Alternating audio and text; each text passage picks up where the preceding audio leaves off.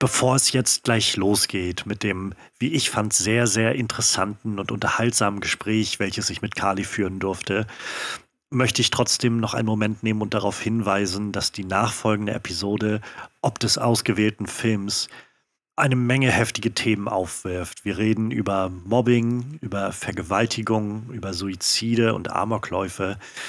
Und insofern war es mir wichtig, eine Triggerwarnung auszusprechen. Sollte das jemandem zu viel sein, kann ich das wirklich gut nachvollziehen. Und vielleicht hören wir uns dann einfach nächste Woche wieder bei einem anderen Film und einem leichteren Thema. Mit all diesen Sachen aus dem Weg wünsche ich jetzt aber trotzdem gute Unterhaltung mit dem nachfolgenden Programm. Starrt man nur lang genug in den Abgrund, so starrt er bekanntlich irgendwann auch zurück. Doch auch wenn sich bei uns alles um Tu nicht Gute, Bösewichte und Schurken dreht, wollen wir selbst keine sein. Und deswegen wird eine Spoilerwarnung ausgesprochen für den Film Heathers.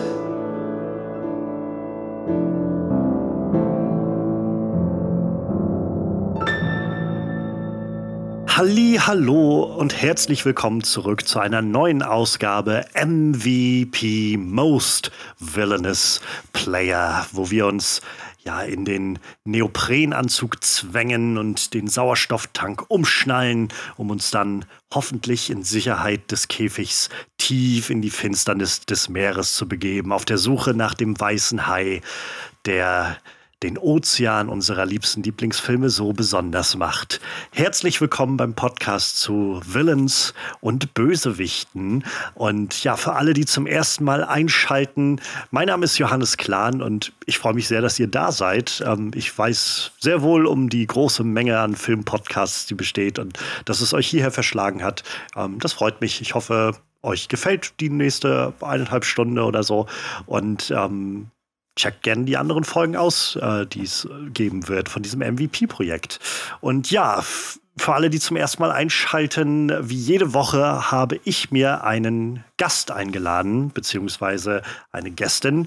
Und ähm, nicht nur, dass meine Gästin mir einen Film mitgebracht hat, sie hat mir auch einen Villain mitgebracht aus diesem Film. Und wir wollen jetzt in der nächsten, ja, eineinhalb Stunde, zwei Stunden irgendwie in dieser nächsten Folge mal so ein bisschen diesen Villain abklopfen, was ihn zu einem MVP macht, zu einem Most Villainous Player.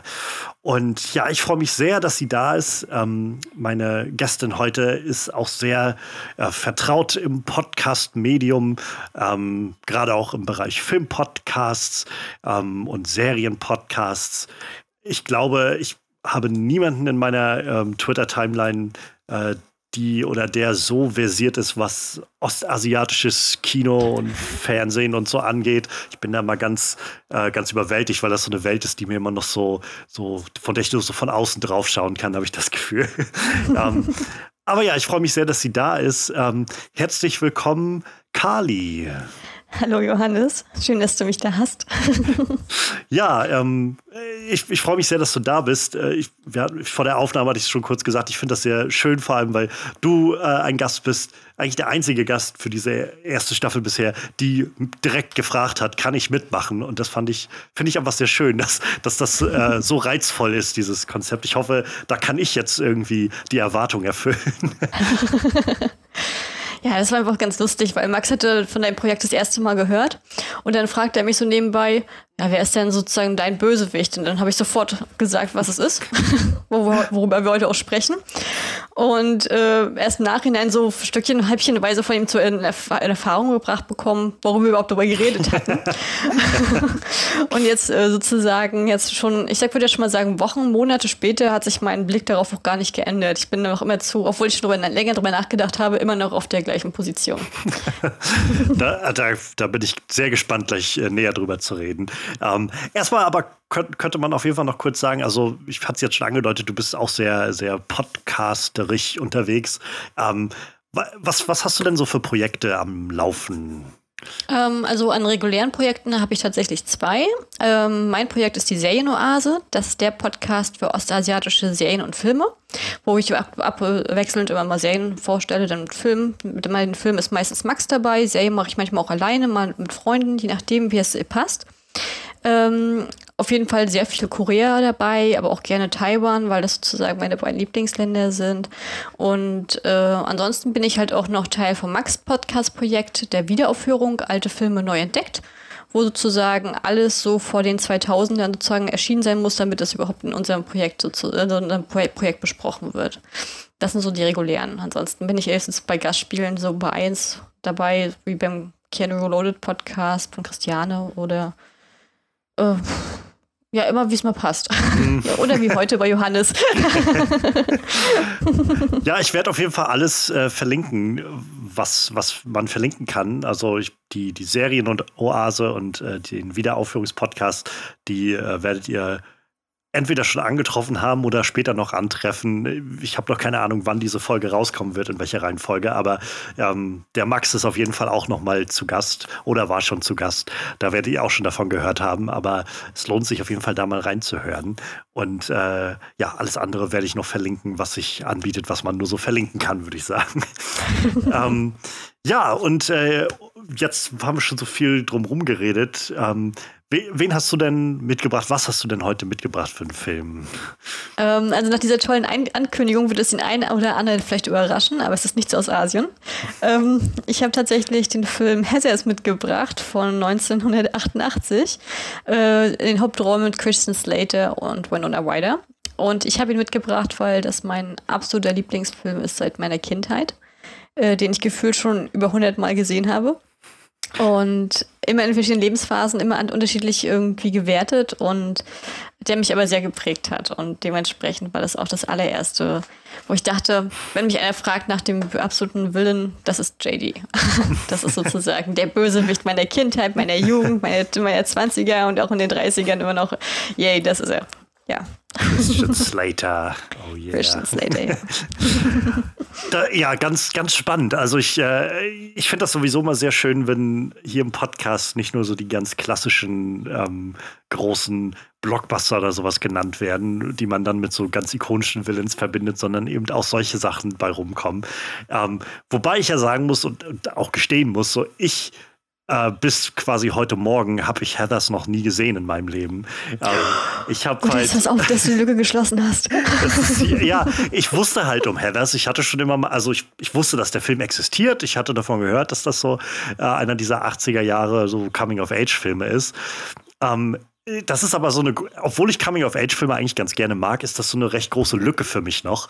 Und äh, irgendwie habe ich bisher nie so die Gelegenheit gefunden oder den Antrieb gehabt, dahin zurückzukehren. Und das hat dann auch dazu geführt, dass ich ähm, in meinem Kopf, wie gesagt, ich wusste, es gibt diesen Heathers und den habe ich aber in meinem Kopf so abgehakt gehabt unter, ja, das ist so typischer 80er Jahre, wahrscheinlich so John Hughes-Film, so 16 Candles oder vielleicht so ein bisschen, vielleicht mit so ein paar ernsten Anleihen, so ein bisschen wie Breakfast Club oder so. Ähm, und nachdem du dann von dem Villain schriebst, hatte ich dann kurz nach, so mal kurz nachgeguckt und gelesen, dass es da irgendwie um so eine Clique geht. Und dann war so meine nächste, meine nächste Assoziation, ah, dann wird das vielleicht so, so ein bisschen Prototyp sein, was später dann Mean Girls wurde oder irgendwie sowas. Und ja, so mit dieser Vorstellung, ähm, dass das halt so ein bisschen, ja, so ein, so ein vielleicht ein bisschen gehässiger, aber doch sehr augenzwinkernder, ähm, so John Hughes-mäßiger 80er Coming-of-Age-Film wird, bin ich dann heute Morgen in Heathers gegangen und war dann so nach einer Viertelstunde, 20 Minuten irgendwie ganz schön so, Jesus, das geht in eine ganz schön andere Richtung, als ich es erwartet habe. und seitdem habe ich jetzt dann eben heute noch ein bisschen drüber gelesen und dann auch festgestellt, dass der Film ja, also nicht nur, ähm, nicht nur damals äh, für den Regisseur ähm, Michael Lehman und auch den, den Autoren des Ganzen, äh, Daniel Waters, so einige Preise und so Nominierungen mit sich gebracht hat, als der 88 rauskam. Ähm, also unter anderem lief der wohl auf dem Sundance Film Festival so und hatte irgendwie dann äh, später auch noch irgendwie in, beim Independent Spirit Award äh, Auszeichnung bekommen als bester Debütfilm von äh, Michael Lehman. Und nicht nur, dass der halt so Critical Acclaim hatte, sondern ich habe dann gel auch gelernt, dass der ziemlich krassen so, so Kultstatus aufgebaut hat, der Film, irgendwie seit damals und immer wieder auch aufgezählt wird als eine der, der wegweisendsten und, und besten Coming-of-Age-Geschichten und so. Und das war sowas, wo ich jetzt umso mehr ich heute las, so gemerkt habe, so, ja, ich habe echt keine Ahnung gehabt, was Heathers eigentlich ist. Ja, ich glaube auch, also ich, äh, ja, für mich war das auch Kult von der Jugend an und habe das natürlich, weil das mein Lieblingsfilm ist, halt auch immer deswegen sehr viel geguckt, was daraus noch gemacht worden ist und da gibt es ja dieses erfolgreiche Broadway-Musical auch, ähm, ja. was lange gelaufen ist. Dann wurde das ja nochmal, ich glaube, in der TV-Serie Riverdale gab es auch eine Heathers-Folge, die ich leider aber noch nicht gesehen habe und ähm, dann haben sie auch dieses Musical sozusagen an den West End gebracht nach London und da sind Max und ich damals hingefahren, haben uns damals uh. auch die Premiere angeguckt. Ähm, das war schon sehr genial. da bin ich auch, das war wirklich, hat man wirklich gemerkt, sozusagen alle so aus unserer Generation, die mit diesem Film herangewachsen waren, das war das Publikum und die sind alle abgegangen wie Schmitz Katze. Das war geil als ein Konzert.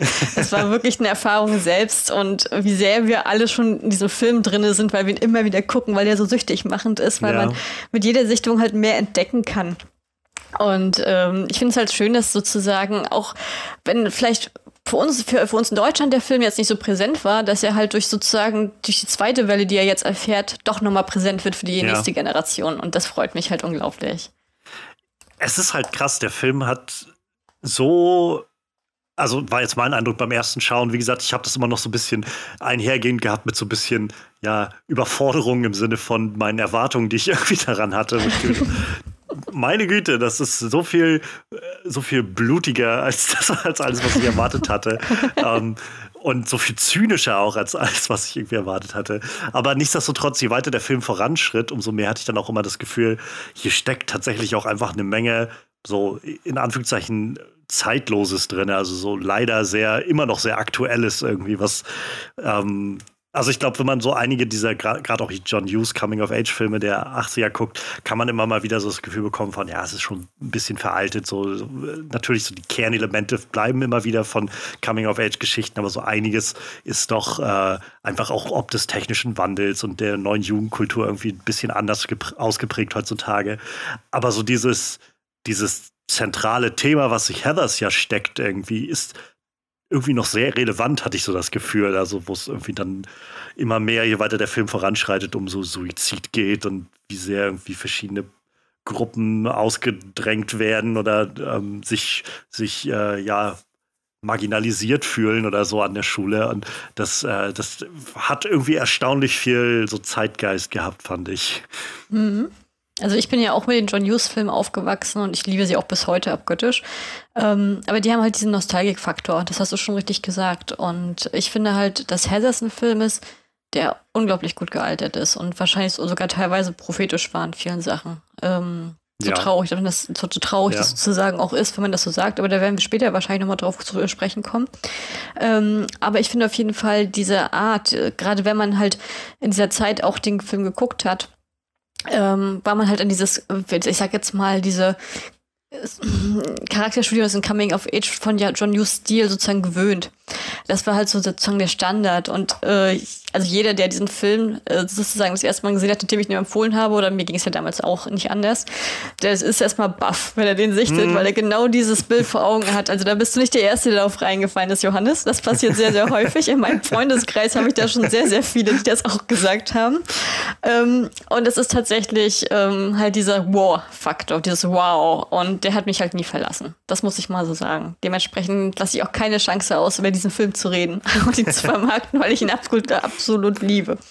Ich kann mir gut vorstellen, dass es mehrere Leute gibt, denen es halt ähnlich geht wie mir, die auch nur so peripher von Heathers mitbekommen haben und den so abgestempelt haben in eine große äh, 80er Coming-of-Age-Bubble. So. Und insofern sehr schön, wenn wir auch die Chance haben, dann nochmal drüber zu reden. Ähm, vielleicht für alle, die Heathers jetzt schon lange nicht mehr gesehen haben oder auch keine große Vorstellung davon haben, wie könnte man denn die Prämisse des Films irgendwie kurz umreißen?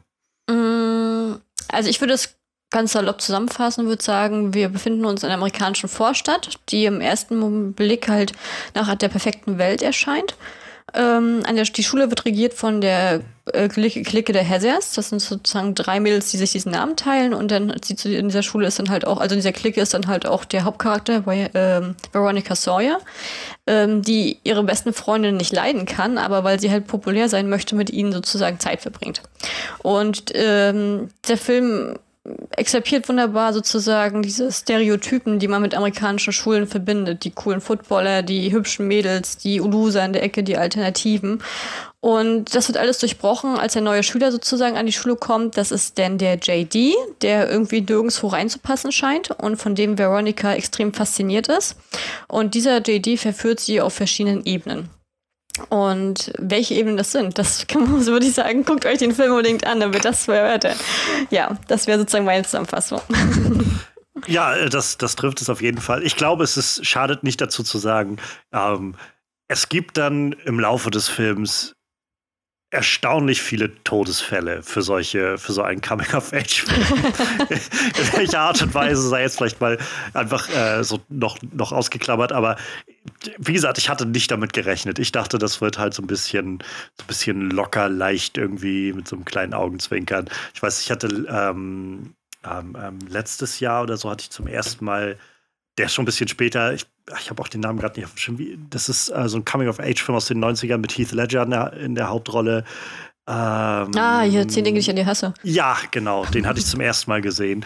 Und äh, das war halt so ein, sowas hatte ich irgendwie so leicht im Hinterkopf und dachte so, vielleicht ist das so die 80er-Variante davon halt, so mit so ein bisschen diesem Vibe und so. Aber wie gesagt, es ist deutlich blutiger und auch deutlich zynischer in, in Heathers. Aber was ich halt schade finde, also ich muss ehrlich sagen, ich, ich, ich kann mir nicht diesen Film sehen, ich kann mich da unglaublich amüsieren über diese ganze Satire und diesen unglaublich schwarzhumorigen Humor. Ja. Ähm, aber was ich einfach sagen muss und was ich wirklich traurig finde, ist sozusagen das, was diese, diese Sozialkritik, die in diesem Film sozusagen in your face präsentiert mhm. wird, mhm. Ähm, dass die noch schlimmer geworden ist, dass diese Situation sich nicht verbessert, obwohl das sozusagen schon in den 80ern angesprochen ist, ist es deutlich größer geworden, diese Kluft. Und äh, das halt auch überall. Und das finde ich halt Oh, das finde ich halt, das finde ich schon niederschmetternd, wenn man das so sieht. Und äh, das, also ich finde, der Film macht im ersten Mal Spaß, aber wenn man halt dann sozusagen der Abspann durch ist und man mal wirklich ja. drüber nachdenkt, ja. ne, da kann man, kann, kann einem ganz schöne düstere Gedanken kommen, wenn du weißt, was ich meine. Definitiv. Also, ich meine, ich hatte dann gelesen, ähm, während ich jetzt so über den Film dann im Nachhinein las, dass es ursprünglich halt noch verschiedene Szenarien gab, die sie für das Ende geplant hatten. Und das Ende, was sie jetzt gewählt haben, war schon das, das heitere, in Anführungszeichen, Ende, wo das Studio halt gesagt hat, wir können nicht äh, das, was die ursprünglich mal reingeschrieben haben, machen, weil das ist zu sehr Downer irgendwie, wenn wir damit mhm. enden. Und das war, wo ich gedacht habe, meine Güte. Also, ähm, also der Film endet jetzt ja schon nicht auf so einer wirklichen Happy Note. So, er hat schon so ein, so ein kleines, oh ja, vielleicht wird es ab jetzt ein bisschen besser, aber im, im, Endeffekt ist es trotzdem ganz schön heftig, was am Ende da so alles abgeht. Ähm, ja, du meinst schon, du, also Heathers war für dich so, so seit der Kindheit irgendwie so ein prägender Film. Weißt du doch, wann du mit Heathers das erste Mal Kontakt hattest? Ja, weiß ich genau. Ähm, also, vorweg gesagt, der Film kam heraus ähm, mit der Vorgabe ab 18 Jahren. Und damals lief Oha. der ja immer noch im, ich weiß, ich glaube, du kennst die Phase ja bestimmt auch noch, als wir jünger waren. Da gab es ja immer, haben wir ja noch an diesen ganzen Fernsehzeitungen immer so geguckt, hm. was kommt denn da? Und hat, hat man hat sich das immer noch angestrichen, was man oh, gucken ja. könnte. Und es gab halt eine Phase, ähm, wo halt Hazards lief damals unter dem deutschen Arbeitstitel Diesel Attraction. Äh, und der war halt so relativ häufig immer sozusagen in der 22 Uhr Schiene, so auf Vox oder RTL 2 immer so im Switch. Und ähm, ich habe damals bei meiner Oma gewohnt und äh, meine Oma hat dann immer sozusagen recht früh Licht ausgemacht und ich habe dann immer gewartet, bis sie eingeschlafen ist. und dann habe ich bei mir sozusagen dann den Fernseher leise angemacht und dann habe ich den Film das erste Mal gesehen und da war ich zehn Jahre alt. Ähm, und der hat mich einfach nur geflasht. Und ich fand einfach Christian Slater und Winona Ryder so ikonisch schon ja. als Kind.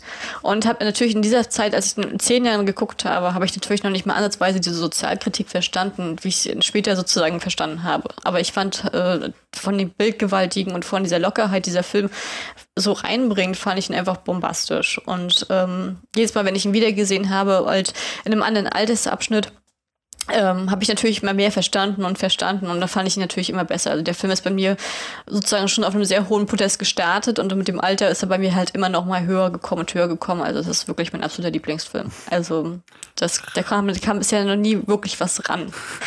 Reift wie ein guter Wein. Aber echt, aber echt. ähm, oder äh, wie, wie manche würden vielleicht auch sagen, wie Winona Ryder, die ja jetzt auch in den letzten Jahren so ein neues Revival hat und nochmal so ganz neue Höhen irgendwie so seit Stranger Things und so wieder anstrebt. Also ich muss um, sagen, ähm. ich liebe Winona Ryder, mit meiner, also meinem ganzen Herzen meine Lieblingsschauspielerin. Ich habe nur zwei Lieblingsschauspielerinnen, deswegen ist es eine Ehre, dass es nicht eine davon ist. also ich, ich freue mich so sehr, sie wieder zu haben, muss ich ja. ehrlich sagen. Also, ich fand ja. das halt den, also ich wusste immer, dass Winona Ryder halt auch früher schon Karriere hatte und so, aber gerade seit jetzt irgendwie Stranger Things rauskam und sie dadurch wieder so ein bisschen in den Zeitgeist geraten ist und ich mich dann so ein bisschen mit der auseinandergesetzt habe und mal geguckt habe, was sie noch so gemacht hat und auch ein paar Sachen aufgeholt habe, umso mehr wurde mir irgendwie bewusst, was für eine Karriere sie ja im Prinzip schon hatte in den so 80ern und Anfang 90ern. Mhm. Ähm, dass also sie war ja wirklich so, so Household Name irgendwie für viele Jahre da schon in diesem jungen Alter, was sie ja da auch noch hatte. Also ähm, das ist, glaube ich, auch mein, mein liebster Part tatsächlich in Beetlejuice, was schon schwierig ist, wo Michael Keaton einfach Beetlejuice ist. ja, es ist, also es ist sehr schön. Ich fand es auch sehr faszinierend, jetzt Christian Slater noch mal so jung zu sehen. Den habe ich schon ewig nirgendwo mehr gesehen. Und jetzt so ihn in dieser Teenager, ähm, so, so sehr lässigen Art da im, im, Film zu sehen, fand ich irgendwie auch nochmal ganz spannend. Also ich muss sagen, ich habe Christian Slater immer geliebt aufgrund dieses Films. Ähm, aber auch ganz viele Filme aus den 90ern finde ich von ihm, mit ihm auch immer noch toll. Und ähm, als wir in Max und ich mal in London waren, da hatte er gerade ein Stück und da sind wir auch hin und haben wir ihm noch die Hand geschüttelt und Fotos gemacht und das war für mich das Höchste der Gefühle, dass ich mit JD ein Foto gekriegt habe. also das war schon bombastisch. Also ähm, auch wenn, ich, ich weiß, jetzt bin jetzt nicht so auf dem aktuellen Stand, weil wir, weil wir ja schon darüber gesprochen hatten, dass ich ja mehr in Asien unterwegs bin. Ähm, aber ich, ich finde es halt schade, dass Christian Slater und Winona Ryder nicht mehr so häufig sozusagen auf der großen ja. Leinwand äh, sozusagen erscheinen, wie jetzt sozusagen vor 20 Jahren das der Fall gewesen ist. Ne? Also ich hatte jetzt zum Beispiel Stranger Things hatte ich nicht geguckt, aber ich hatte Winona Ryder noch gesehen in Black Swan. Ich glaube, das war das letzte Mal, wo ich sie gesehen hatte tatsächlich. Und bei Christian Slater ist jetzt Mr. Robot die Serie. Also das ah. war, das, also da hatte ich noch gesehen gehabt. Das war auch die Phase, wo wir ihn getroffen hatten. Also er sah auch genauso aus wie Mr. Robot, sozusagen. Ähm, ich weiß ja gar nicht, ich bin da gar nicht auf dem aktuellen Stand, was die jetzt so treiben. Ich bin just in dem Moment gerade dabei gewesen, mal äh, die, seine, seine IMDb aufzumachen. Ähm, das meiste in den letzten Jahren ist wirklich TV-Auftritte. Also entweder Mr. Robot, so 45 Episoden, ähm, oder aber dann immer mal so kleine Auftritte in verschiedenen Sachen. Die letzten größeren Filmrollen, die ich hier so sehe, sind ähm, die Frau des Nobelpreisträgers. An den Film erinnere ich mich, also dass der rauskam, erinnere ich mich vage 2017.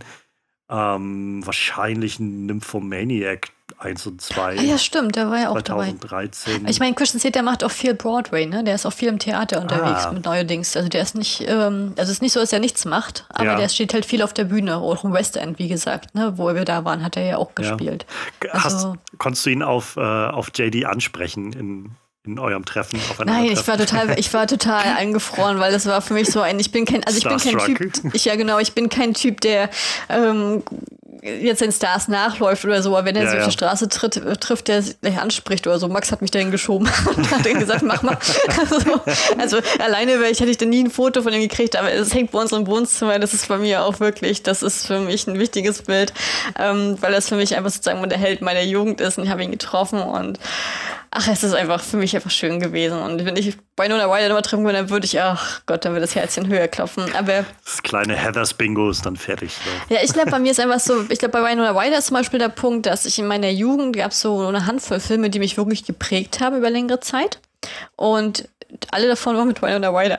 Mhm. so, ähm, und, und viele Sachen so, dass sie mich halt auf ein Genre gebracht haben ja. bis heute oder halt einen Lebensstil, den ich in der Jugend total toll fand oder so, wo ich mich dann mal wiedergefunden habe. Das, was so in diesem Film transportiert worden war. Ähm, das konnte ich halt sehr nach, konnte ich halt sehr, sehr viel nachempfinden, ja. sozusagen, was Winona Ryder protestiert hat und dementsprechend ist sie auch eine Schauspielerin, die bei mir sehr, sehr hoch im Kurs ist, egal ob sie jetzt ähm, nur im Theater spielen würde oder halt jetzt im Fernsehen nicht groß präsent wäre und ich würde das nicht mitbekommen. Ähm, aber die ist halt trotzdem eine Person, vor der ich unglaublich großen Respekt habe, tatsächlich. Ja, ich meine, sehr spannend, also was du gerade schon so meintest, glaube ich, dieses Element von ähm, diese Filme, also auch gerade sowas wie Heathers jetzt, ähm, was dann irgendwo so eine so ein, so ein Lebensgefühl wahrscheinlich einfängt. Also ähm, wieder, glaube ich, so dieser Bruch zu den John Hughes Sachen. Diese Heathers hatte ich jetzt heute das Gefühl, fängt ja irgendwie so eine krasse, ja, so fast schon so Counterculture-Atmosphäre ein. Irgendwie so dieses, die Jugend, die jetzt irgendwie sagt, so jetzt ist genug, so wir, wir müssen den ganzen Mist hier mit an, mit, miterleben, der hier uns aufgesetzt wird und wir haben keine Lust mehr darauf. Wir stellen uns jetzt so wirklich dagegen. Wir machen ganz aktiv was. In diesem Fall in Heathers halt auf eine sehr, sehr tödliche Art und Weise. Mhm. Ähm, mhm. Und äh, da, also ich kann mir gut vorstellen, dass das halt einfach auch nochmal auf so einen ganz anderen Nährboden trifft, wenn man halt davor diese vielen Jahre hat, die so voll sind von ja, John Cusack, der irgendwie mit der Boombox vor, dem, vor der Tür steht oder so. ähm, und alles so ein bisschen verklärt ist und so ein bisschen, ja, Teenager ist schon nicht einfach und so, aber irgendwo ist es doch auch eine, eine geile Zeit so ungefähr. Und dann kommt halt so ein Film um die Ecke, der irgendwie sagt, ähm, ich glaube, ich stelle euch das ganz schön einfach vor. Es ist, für viele ist es einfach echt scheiße. So. Mhm. Ja, das stimmt. Also es ist schon, es ist schon ein extremer Perspektivenwechsel und es, ich meine, der Film sagt ja in der, in der Form nichts Falsches. Alles, was er so auf die Schippe nimmt oder was er anprangert, ist ja tatsächlich in der Gesellschaft manifestiert. Und es gibt ja, ja immer diesen Spruch, ähm, Kinder sind der Spiegel der Gesellschaft. Und ich finde, dieser Film hebt diesen Spruch auf ein ganz neues Level. ähm, aber wirklich. Ähm, also ich finde, wie gesagt, also diese ganzen 80er, 90er Coming-of-Age-Filme, das war für mich halt dieses amerikanische Vorstadtprinzip, das hat, das war für mich so, so zum Hinträumen, so in der mm, Jugend. Ja. Ne? Das, das war ja. für mich so, äh, so dem Alltag entkommen und denken, ach, ne, die haben ja Probleme und hm. Und gerade weil wir ja noch in Deutschland aufgewachsen sind, wir kennen das ja meistens gar nicht mal mit diesem Vorstadt System hier, aber unsere Städte hier ganz anders aufgebaut sind. Und das war natürlich was ganz anderes, wenn jemand in einem großen Haus gewohnt hat und dann konnte er jeden Tag sozusagen mit dem Auto zur Schule fahren und dann hat, waren da die Klicken, wo du genau wusstest, ah, woher, wie ist denn das? Ja. Diese, ich fand, das haben wir in, in, dieser Form, gibt es in Deutschland ja nicht so extrem. Nee, ähm, nee. Auch schon mit den Schulclubs und solche Formen, das haben wir in der Form ja nicht mal richtig extrem, haben wir ja nicht mal wirklich präsent in Deutschland. Ich weiß nicht, wie es jetzt ist, aber als ich zur Schule gegangen bin, da gab es jetzt nicht so eine, so eine Vielfalt wie in Amerika, wo halt die Schulclubs sozusagen entscheiden, wer bist du? Welche Stellung mhm. hast du in der Schule? Ähm, das war schon was ganz anderes. Und ich fand bei Hazards hat zum Beispiel, ich glaube, das, was mich so viel fasziniert hatte, war halt diese, der erste Blick in diese perfekte Welt. Denn relativ schnell sozusagen, wie dann der Schein fällt, das ist eine künstliche Welt. Ja. Und dann hast du dann sozusagen, kommt der nächste, die nächste Etappe, wo du erkennst, oh, man ist auch nicht erlaubt, sozusagen selbst zu denken. Ja. Wenn du selbst denkst, weil deine Gedanken äußerst, dann bist du gegen die Masse. Das ist so wirklich auf Kollektivgesellschaft angelegt. Und dann kommt der nächste Schritt. Da kommt einer, der einfach sagt, was er denkt. Und der einfach so wirkt, von dem, wie er redet, so eloquent, wie er redet und auch sein Intellekt sozusagen benutzt und wirklich wichtige Sachen anspricht, der, wo du denkst, wow, der ist es. Also das ist so sozusagen so ein, so ein ikonischer Faktor, dieser, so die, diese Person, die weiß, wenn du der folgst, dann, dann weißt du, wo du hingehen musst. Das ja. ist nicht, der strahlt hervor, der strahlt richtig. Also sozusagen richtig, ähm, also ich sag jetzt mal Perfektion oder sozusagen, weißt du, was ich meine? Das ja, Licht im ja, Dunkeln. So, so wird er ja porträtiert am Anfang. Und nach und nach merkst du dann halt, wie, wie so eine Zwiebel, wenn du so tiefer du reingräbst, Nee, so toll ist es gar nicht. Nee, nee, nee. es geht ja. sogar noch schlimmer. Und, so, und ähm, das, das finde ich halt bei JD so. Und ich fand es halt so, so lustig, als, mir als ich denn zu dir gesagt hatte damals, als wir geschrieben hatten, äh, ich würde gerne Hazards nehmen. Und deine Frage war, ja, welche Hazard wird's denn? und ich dachte so, ja, nee, ich meine JD. Aber es ist ein sehr guter Punkt, den du damals gesagt hattest, weil dieser Film hat nicht wirklich viele positive Charaktere. Ja. Ja. weil eigentlich ähm, an positiven Charakteren kann ich eigentlich bloß das auch, wenn es Master Dumpstruck aufzählen, so. Die, Ja. die Außenseiterin, auf die sozusagen alle rumhacken, aber sie wirkt normal. Ja. Ähm, und ich glaube, sie ist auch so eine Identifikationsfigur sozusagen für jeden Zuschauer an sich. Ähm, Das ist halt, das finde ich halt so krass beim, also beim Schauen jetzt fiel mir das nochmal sehr auf, also so wie du es gerade schon beschrieben hast, so dieses, ähm, wie, wie schnell irgendwie diese ganze Idylle irgendwie, die man so verbindet mit diesem Highschool-Leben irgendwie zerbrochen wird in diesem Film. Also von halt den, den Grausamkeiten, die sich Schüler gegenseitig antun, die halt deutlich überspitzter wirken, finde ich, in dem Film. Also auch deutlich gezielt grausamer wirken, als es dann in, in manchen dieser, also manchen Filmen aus der Zeit einfach noch als Witz irgendwie dargestellt wurde oder so. Also ich hatte schon das Gefühl, dass es gerade zum Beispiel mit der Martha, ähm, die nur einfach eine sehr korpulente Persönlichkeit ist, ähm, wo sich so darüber, also so so, so offensiv darüber lustig gemacht wird und die irgendwie aufgezogen wird auf so eine offensive Art, dass man halt schon ähm, als Zuschauer auch da sitzen soll. Das ist nicht okay, so irgendwie dahin kommen soll, irgendwie zu diesem Gefühl. Und so von da an, das ist ja schon irgendwie in dieser, einer der ersten Szenen, wo sie sie anfangen aufzuziehen und äh, vor der Schule irgendwie dann vor dem, ähm, vor der Cafeteria da irgendwie bloßzustellen. Und von da an gibt es so viele Momente, wo das immer im Kleinen, aber doch immer weiter eskaliert. So. Also ein so ein Moment, den ich aber so krass fand, war, wo ähm, also es wird so viel auch, Sex ist auch gerade so ein Element, was irgendwie recht häufig auftaucht in dem Film und oder wenigstens eine Thematik ist, mit der sich die, die SchülerInnen irgendwie befassen in irgendeiner Form. Und äh, dass es dann dazu kommt, also äh, als, als ähm, Veronica von ich, eine der Heathers, ich bin mir gerade nicht mehr sicher, ich glaube, es war eine der Heathers eingeladen wird oder sie meint, ja, komm mal mit, die anderen beiden da wollen irgendwie mit mir los und dann sind sie da beim Kühe umschubsen.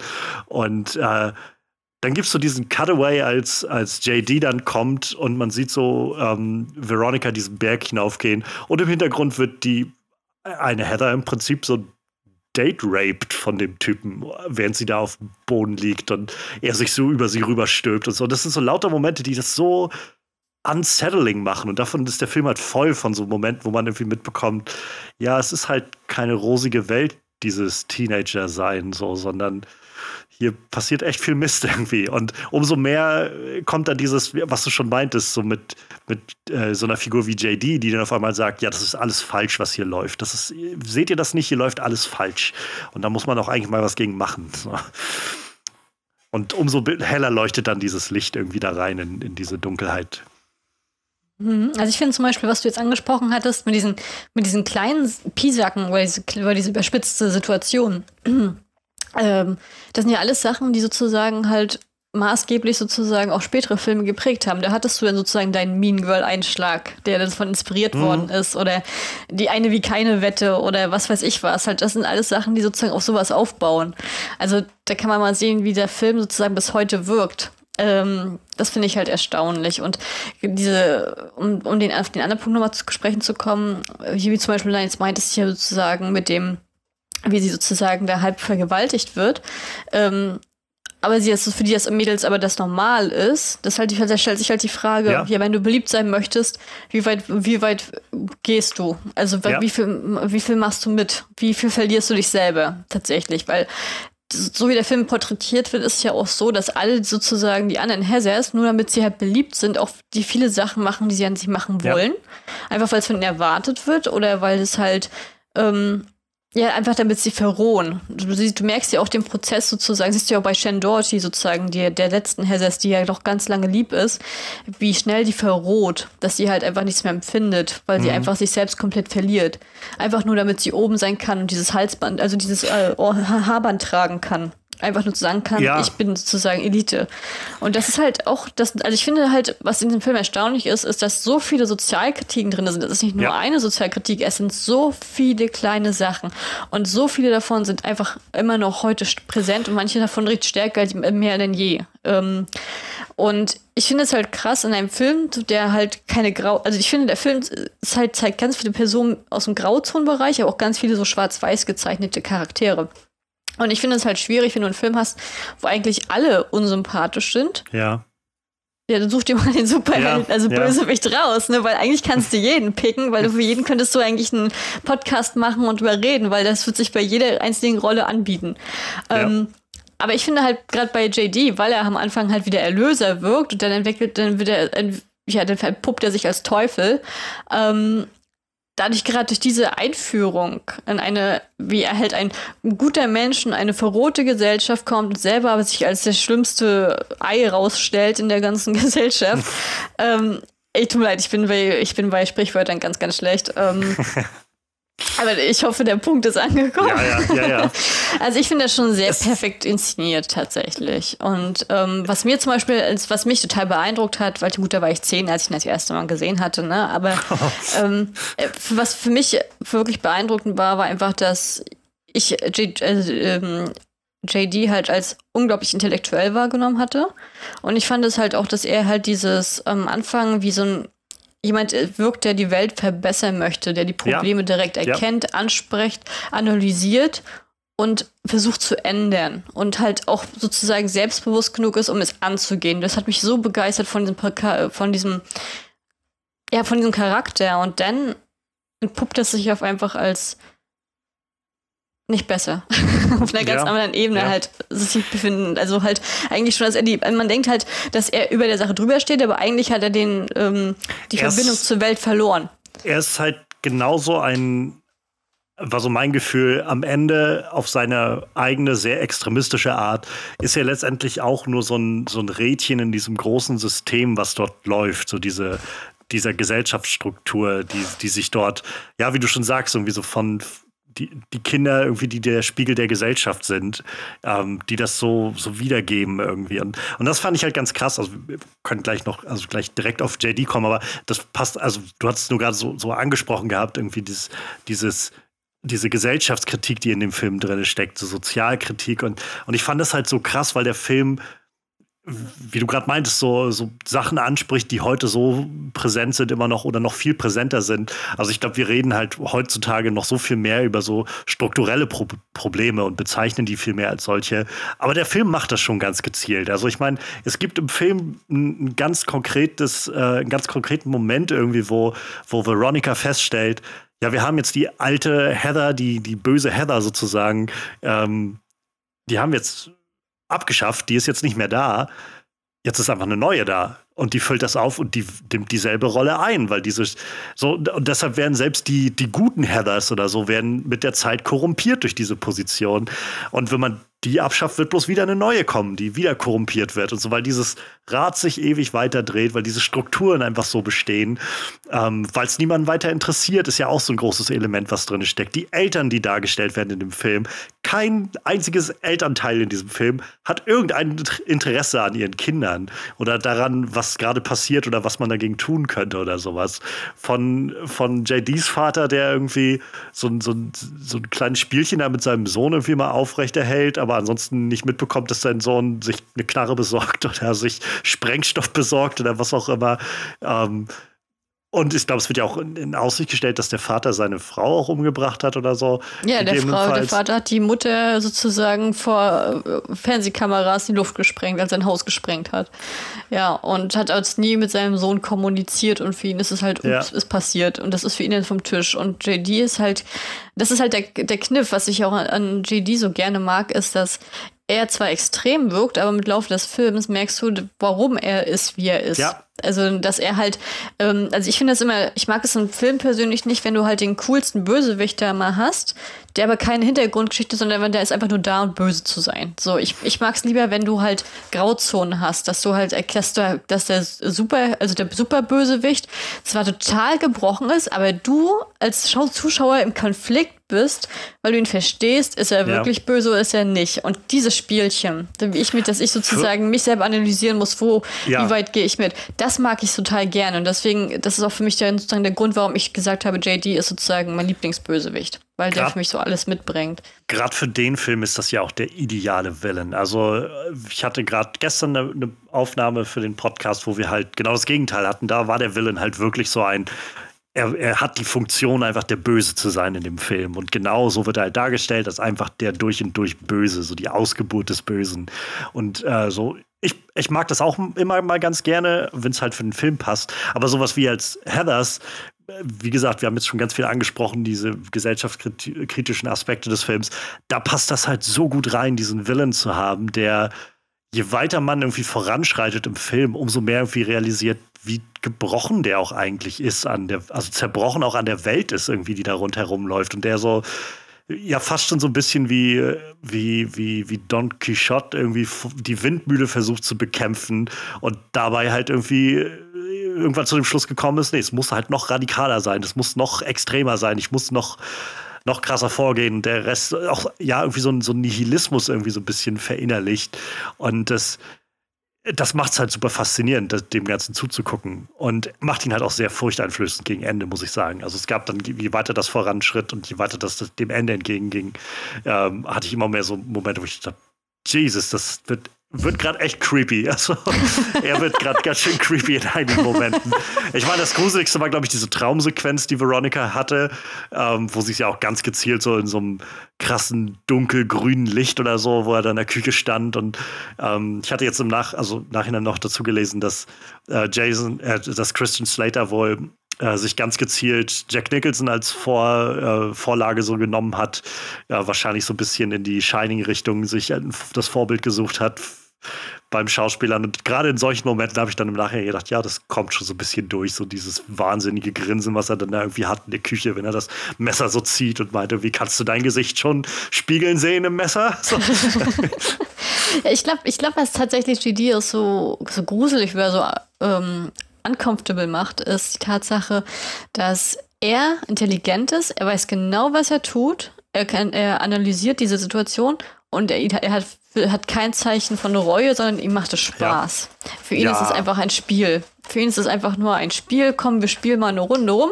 Das ist einfach, das ist wie ein Zeitvertreib. Er macht, er nimmt das nicht er nimmt es nicht ernst. Er erkennt nicht den Wert eines Menschenlebens oder genau. ähm, was er damit anrichtet. Es und umso weiter, umso, umso mehr Veronica hat ja, also ich meine, ich will jetzt nicht sagen, Veronica ist ja kein perfekter Charakter. Nur die Tatsache, dass sie das mitmacht, macht sie, also an sich, sie wirkt ja sehr sympathisch und sehr, sehr so als Identifikationsfigur für den Zuschauer lange. Ja. Aber wenn aber an sich, dadurch, dass sie halt viele Sachen mitmacht, okay, manche, die ersten Sachen sind ja eher unbewusst, aber die Tatsache, dass sie das halt zulässt. Hm ähm, macht sie ja auch nicht zu einem rein weißen Charakter so in der Art. Ähm, hat ja doch sehr viele Blutflecken auf ihrer mhm. eigenen Weste.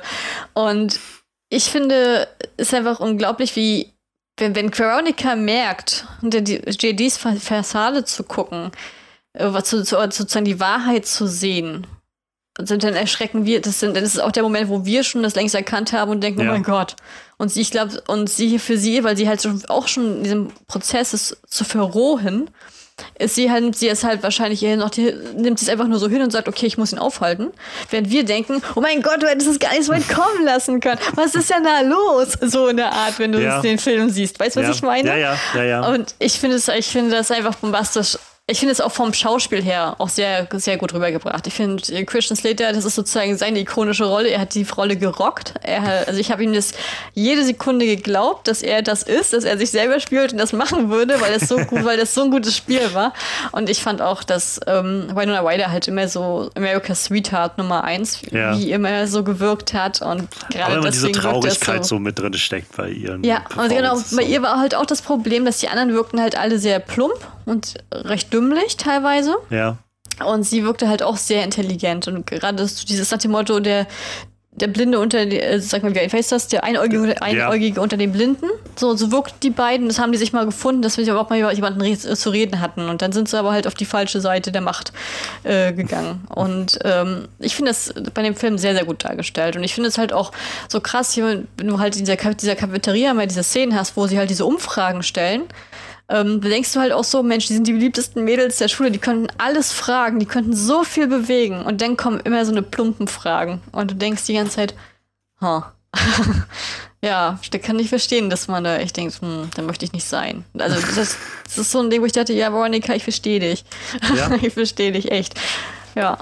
Ja, total. Also es, ja, man, man kriegt halt so stark dieses Gefühl, dass an so vielen Stellen, wie, also für mich schwang da so viel mit von diesen, diesen großen Strukturen, die unter allem stecken und wo halt die, die Charaktere, die wir in dem Film sehen, seien es jetzt halt ähm, Veronica und Jason oder halt auch die Heathers und alle an der Schule so, die kennen das halt nicht anders. So für die ist das halt so, wie die Welt tickt und funktioniert. Und deshalb bleiben sie halt immer in diesen Bahnen. Und deshalb sind die Heathers immer auf der Suche nach, ähm, nach neuem Einfluss und genießen ja dann auch irgendwo immer dieses, diese, diese Macht ja im Prinzip auszuüben. Also da gab es halt auch so diese Momente, wo, ähm, wo Veronica und eine der Heathers, die Anführerin, da ihr, ihren äh, Streit auf dieser Party hatten und äh, sie halt irgendwie dann schon, also die Heather irgendwie recht klar gemacht hat, so, ich, ich werde dich vernichten dafür, so.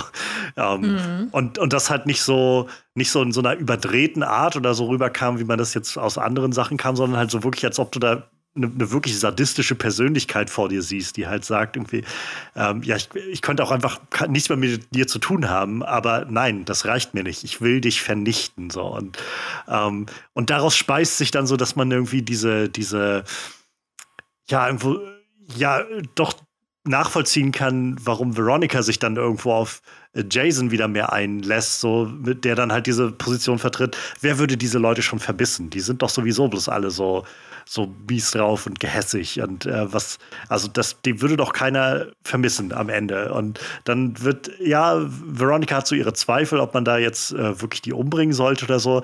Aber nachdem das dann passiert ist und so langsam dann auch die, ähm, die, die Hemmungen fallen, dann ist das so ein, tja, vielleicht ist das tatsächlich ein ganz guter Weg oder so, um, um mit denen umzugehen wo dann halt, ja, Jasons so soziopathische Ader irgendwie durchkommt, dieses so, ja, was ist schon so ein Mensch Menschenleben schon irgendwie wert? Also, mhm. es, ja, es ist, und, und über all dem, finde ich, steckt halt so ein bisschen die Frage, ja, sind das jetzt die Kids, die einfach alle durchdrehen, oder ist das halt einfach das System, in dem die Kids leben, dass unsere Kids sozusagen so so ausspuckt, so nimmt, durchkaut und ausspuckt und am Ende kommen die da raus und sind entweder völlige Soziopathen im System und sagen halt, wir wollen ähm, wir, wir wollen halt Heathers sein und uns über die anderen lustig machen oder so.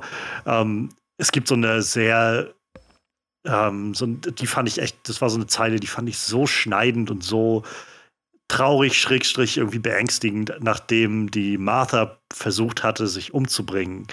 Ähm, meinte halt eine der Heathers, glaube ich, war das, meinte dann sowas wie, ja, die würde sowieso keiner vermissen, so, tut, so, tut sie uns doch gefallen, so ist doch ihr, ihr Problem, wenn sie sich nicht irgendwie zusammenreißen kann oder sowas in der Art. Und mhm. das fand ich so erschütternd, irgendwie sowas zu hören, weil das so, so eine, so eine, so eine Mentalität abbildet, die so auf, ich weiß nicht, es lässt sich so schwer formulieren, irgendwie so ein bisschen auf so, so, so Leistung gedrängt ist, irgendwie so, du bist halt nur das wert, was du jetzt leistest und wie du aussiehst und was du irgendwie nach außen tragen kannst. Und äh, wenn du das für uns nicht bietest, dann bist du für uns nichts wert. Und dann, wenn du für uns nichts wert bist, dann, dann musst du dir überlegen, was du überhaupt noch willst in diesem Leben, so ungefähr. Und das fand ich so beängstigend, irgendwie das zu hören. Und ähm, ja, entweder die, die Kids versuchen halt irgendwie das zu sein, oder aber sie lehnen sich dagegen auf und ja, landen dann letztendlich wie Jason da, wie JD und sagen dann, okay, let's blow it all to hell am, am Ende. Ja, es ist wirklich so. Entweder im System, äh, du kannst einfach nur, eigentlich hast du nur die Gewinner dieses Systems drin, oder die, die versuchen da auszubrechen oder eigentlich ausbrechen müssten, damit sie halt sozusagen halt mental normal bleiben. Ja. Ähm, ich finde halt, was in der Film auch wunderbar darstellt, was du auch von schon angesprochen hattest, ähm, ist, dass halt die Eltern nicht präsent ist. Die Lehrer interessieren sich nicht für ihre Schüler. Sein, die Schüler, jeder ist auf sich allein gestellt. Die Eltern haben keine Zeit, die arbeiten, sind in ihrer eigenen Welt, äh, sind auch nicht für sie da. Ähm, die, es ist, bei den halt Lehrern so. muss man vielleicht sagen, die interessieren sich halt für die Schüler, aber auch nur dann, wenn nachher irgendwann ein Abschiedsbrief auftaucht, dann stellt sich die Lehrerin. Das war so, glaube ich, eine der, der krassesten so schwarzhumorigen Momente irgendwie in dem Film zu sehen, wie die Lehrerin da steht und sagt, so, und jetzt reiche ich euch alle mal den Abschiedsbrief rum und dann können wir den lesen und sagen, was wir davon halten. So. Mhm. Wo ich so, meine Güte. ja, es, ist, es wirkt halt alles so extrem oberflächlich und halt absolut wie Schein. Aber keiner offenbart wirklich seine echten Gefühle. Jeder spielt nur eine Rolle wie eine Marionette ja. im System. Und, ähm, und das sozusagen die Leute, die halt aber Zuwendung brauchen, so, äh, ich sag jetzt mal plump gesagt, am Ende des Films denkt man sich ja auch, na, wenn JD Liebe bekommen hätte vom Elternhaus von seinem Vater, wenn das nie passiert wäre, hätte er sich dann genauso entwickelt. Dieser Gedanke drängt sich ja dann irgendwann doch auf. Mhm. Und äh, da fragt man sich halt so, Schüler, die halt, es gibt halt viele Leute, die halt auf, auf, auf damit klarkommen, wenn sie auf sich allein gestellt sind. Aber es gibt genauso gut Leute, die brauchen halt Unterstützung oder jemand, der ihnen zuhört oder, ähm, oder Liebe oder, oder ja, so viele Sachen. Und die, die sind in diesem System, wie das so dargestellt ist, wenn das halt nicht ähm, dass es eigentlich schon systemisch nicht vorhanden ist, ja. tatsächlich. Ja.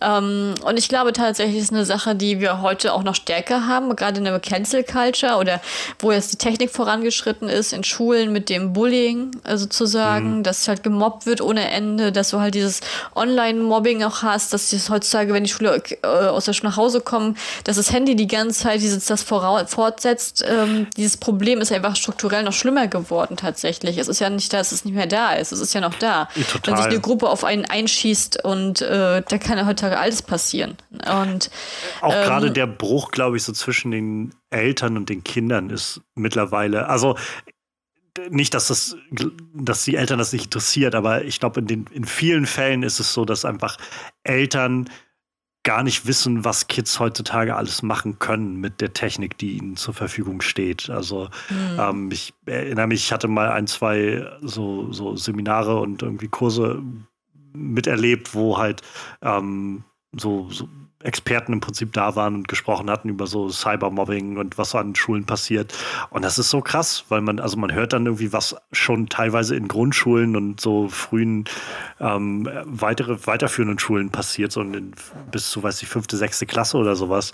Und man, man hört das dann und denkt so, das kann doch nicht sein. Aber man, ja, es kommt so oft immer darauf hinaus, dass Eltern einfach, was du gerade sagtest, irgendwie so ihren Kindern sagen, naja, Kinder, die, die gehört ja dazu, dass die jetzt auch alle ein Smartphone haben und so. Und das mag auch so sein. Aber dann halt nichts weiter damit machen, sich nicht damit auseinandersetzen, was die Kinder damit tun oder äh, wie sie mit denen in Kontakt stehen, mit, mit Leuten äh, über diese Sachen oder sowas, wie sie, also die Eltern sich gar nicht gar, also auch meistens gar nicht die Medienkompetenz haben. So, wo sollen sie die dann herbekommen, um irgendwie ihre, ihren Kindern den, den gerechten Umgang irgendwie damit zu, beizubringen oder so. Aber genau dadurch wird, glaube ich, diese Schere auch zwischen Eltern und Kindern wieder sehr groß, was, was so diesen Aspekt angeht, wo man, wo dann Eltern nämlich am Ende irgendwo sitzen und, und irgendwann kommt irgendwas raus und sagen dann, was, mein Kind hat irgendwie sowas und sowas gesagt oder geschrieben oder so. Weil für Kinder das, gerade so Stichwort Mobbing, ähm, in gerade so jungen Alt, also Altersabständen, wenn das so noch in der Grundschule passiert oder so. Ähm, da waren halt so Geschichten dabei, wo halt wieder so das, was irgendwo ja auch in, in Heathers eine, eine so, ja immer drunter schwellende Botschaft oder, oder Thematik ist, ähm, wo Kinder halt auch in der Grundschule einfach irgendwie die Mitschülern schreiben so, ähm, ja, bring dich doch einfach um oder sowas. Weil die Kinder das gar nicht verstehen, das halt einfach, für die ist das halt so ein, ja, das sind doch bloß irgendwie ein paar Worte gewesen und danach haben die das wieder vergessen, die das abgeschickt haben. Dass das bei ihrem Gegenüber halt einfach Langzeitwirkung haben kann, auf Dauer die traumatisieren kann und irgendwie schädigen kann, so das, das verstehen Kinder an vielen Stellen einfach noch gar nicht. Und da ist es so traurig, das zu sehen, dass wir ja, das, das, wie gesagt, diese ganze Thematik um Suizid, die irgendwie in Heathers drin steht, ähm, und wie, wie das System Suizid nicht ernst nimmt, aber zum anderen halt so ein bisschen glorifiziert für die Kids selbst, ähm, dass, dass das so resoniert immer noch, das ist halt sehr beunruhigend und sehr, ähm, ja. Ja, ich kann dir da auf jeden Fall nur zustimmen. Ähm, also ich finde sozusagen, was du jetzt auch meintest, das, also ich finde es einen total interessanten Kommentar von dir sozusagen mit der Grundschule, dass da schon so losgeht. Ähm, ich betrachte das immer aus einer anderen Perspektive, weil ich eine andere Perspektive sozusagen darauf habe aus meinem persönlichen Leben. Ähm, ich finde halt, dass in der heutigen Zeit halt sehr, sehr viele Sachen halt im Internet halt auch durch diese Schutz der Anonymität fallen. Das mhm. heißt, dass du halt ganz oft halt äh, viele Leute einfach alles schreiben, egal wie schlimm es ist und Leuten es sozusagen vor den Latz knallen. Ähm, ich, dadurch, ich bin ja nur noch sehr stark in der ostasiatischen Szene unterwegs und bin natürlich auch in der K-Pop-Szene auch mit drin und wie schnell man da Morddrohungen oder so, oder ähm, andere noch äh, unschöne Drohungen kriegt, das ist halt teilweise auf der Tagesordnung bei uns. Und das sollte das ist natürlich auch meistens dann halt von Zielgruppen, wo man weiß, die sind von, von der jüngeren Band dass man dem auch wahrscheinlich die Kinder auch jünger ist, also der Absender wahrscheinlich auch jünger ist, der das ausspricht. Ja. Aber die Tatsache, dass es überhaupt ausgesprochen wird, das ist ein absolutes No-Go ja, und das ja. sollte kommuniziert und auch bestraft werden. Ähm, das finde ich halt ganz schlimm und gerade und auch, das war der eine Punkt, den ich sagen wollte. Und der zweite Punkt ist, ich bin ja nun gerade, weil ich halt auch sehr auf Korea fixiert bin. Ähm, Korea ist ja in Ostasien das Land mit der höchsten Suizidquote selbst und Abstand, der sich, die sich halt durch alle Altersschichten das schiebt. Und dementsprechend, wenn man sich halt mit der Kultur auseinandersetzt, dann hört man, liest man halt sehr, sehr häufig von Selbstmorden und mhm. wie normal es da halt ist und dass, dass da dringend was passieren muss, um dagegen zu wirken. Ähm, ich ich habe gerade, als ich jetzt in Korea gelebt habe, da hatte ich halt auch mal die da war halt sozusagen, man hat mein Handy immer gepiept, da hast du eigentlich jeden Tag meine Suizidnachricht gehabt, sozusagen. Jesus. Und ähm, immer hier schon ist schon wieder von der Hanyang-Brücke gesprungen, ist schon wieder von der Hanyang-Brücke gesprungen. Und ich habe dann selber an, an, mir gemerkt, weil ich, obwohl ich am Anfang habe ich das als Schock wahrgenommen, weil ich, ich kann mich nicht entsinnen, wann ich bei uns in deutschen Nachrichten mal von einem Suizid lese. Na, ja. Also das ist eigentlich so gut wie nie der Fall tatsächlich. Ähm, und da war es für mich erstmal ein Schock, das aufs Handy zu kriegen. Ich habe aber für mich recht schnell gemerkt, wie schnell ich abgestumpft bin, wenn ich ja. das gelesen habe, ja. weil es halt jeden Tag kam halt die Nachricht, jetzt ist der runtergesprungen, jetzt ist der runtergesprungen. Und ich muss auch der Fairness halber sagen, es war in der Zeit von einem ähm, politischen Skandal. Das heißt, viele Beteiligte von dem politischen Skandal sind halt auch da runtergesprungen. Ähm, das was es nicht besser macht. Aber das hat dann sozusagen, ein, also sozusagen für mich im Kopf so eine Abteilung geformt, wo ich das dann reingeschoben habe, so eine Schublade. Mhm. Und der Film macht das halt auch. Dass am Anfang sozusagen dieses, oh mein Gott, wie konnte sie sich umbringen? Ähm, und die, die erste. Und nachher verrohen sie halt alle, weil immer wieder eine Suizidmeldung reinkommt. Deswegen wird es halt auch trendy. Wenn du cool ja. bist, dann bringst du dich ja. um. Und genau, und ich finde, das ist halt, das meinte ich halt auch mit, der Film ist sehr gut gealtert, denn das, was diesen kleinen Einblick, den ich jetzt in Korea gesehen habe, ist genau das, was in dem Film dargestellt wird. Ne? Dass mhm. du halt als Außenstehender, wenn du das erfährst, im ersten Mal denkst, Schock, Schock und du und irgendwann bist du so richtig taub deswegen, weil du ja. es halt einfach immer zu siehst. Und es ist das Schlimmste überhaupt, dass es überhaupt da zur Normalität gehört. Also ich bin froh, dass ich in Deutschland wieder bin und keine Suizidnachrichten aufs Handy kriege. Aber es ist schon, ähm, es ist schon, es ist schon eine heftige Situation tatsächlich. Und das heißt, da, da, merkst du halt, da muss in der Gesellschaft wirklich was passieren und aktiv verändert werden, damit eine ja. Besserung eintritt. Und ich habe einfach den Eindruck, gerade durch, durch die Digitalisierung ähm, und die, der Anonymität, die damit einkommt und diesem Trend der Cancel Culture, die wir haben, ähm, die sozusagen dafür sorgt, dass Leute, wenn sie eine andere Meinung haben, sofort gecancelt oder geblockt oder was weiß ich was werden, aber kein Dialog mehr stattfindet, dass man halt nicht mehr diskutiert, äh, dieses Pro-Contra und dann irgendwie zu einem Konsens kommt, dann heutzutage relativ schnell, oh, du hast andere Meinung, weg. Ähm, das macht diese Spalte, diese Gesellschaft noch viel, viel stärker. Und da frage ich mich manchmal, wo soll das hingehen? Und der Film hat das schon vor 32 Jahren gesehen.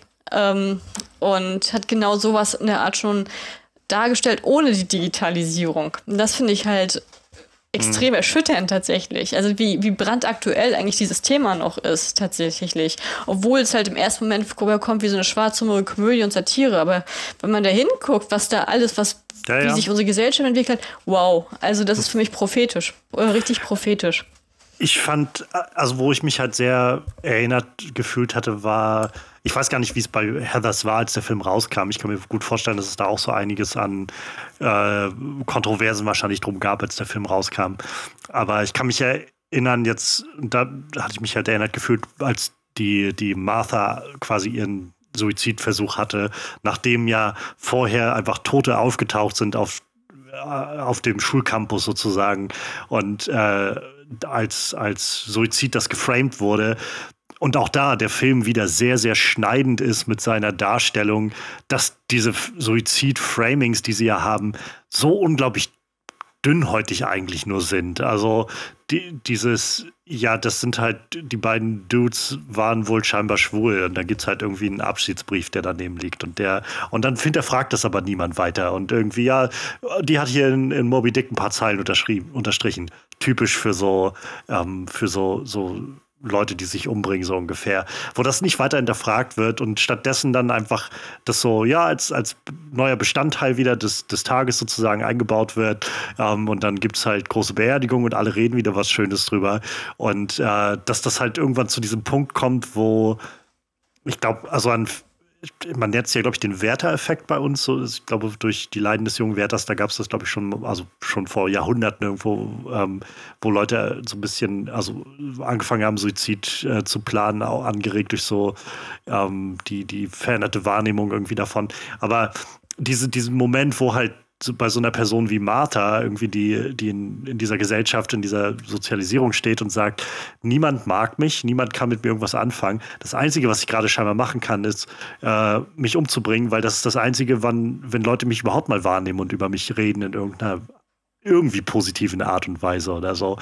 Und äh, das halt dann so als, als Ausweg erscheint, das ist halt schon sehr gruselig. Und das hat mich sehr erinnert an den Diskurs, der losging, als vor ein paar Jahren diese äh, 13 Reasons Why, diese Netflix-Serie rauskam, wo es auch um ähm, Suizid ging und um ähm, dieses Mädchen, das sich irgendwie umgebracht hatte und dann ähm, so Kassetten, glaube ich, hinterlassen hatte, auf denen sie dann gesprochen hat, warum sie sich umgebracht hat und mit wem das zusammenhing. Und auch da ging eine große Debatte darum los, so wie, ähm, ja, wie, wie, inwiefern ist das irgendwie hilfreich, um so ein bisschen in den, in den Kopf von Leuten zu kommen, die suizidale Gedanken haben und inwieweit ist das vielleicht auch einfach sehr so glorifizierend und verherrlichend oder so und macht das nur so zu so einer Sache, dass, dass Kids halt voll den äh, so denken, naja, das kann ich am Ende auch machen, so wenn ich mich gerade nicht äh, wohlfühle, so ungefähr, dann habe ich damit, kann ich den Leuten noch eins reinwischen, so ungefähr.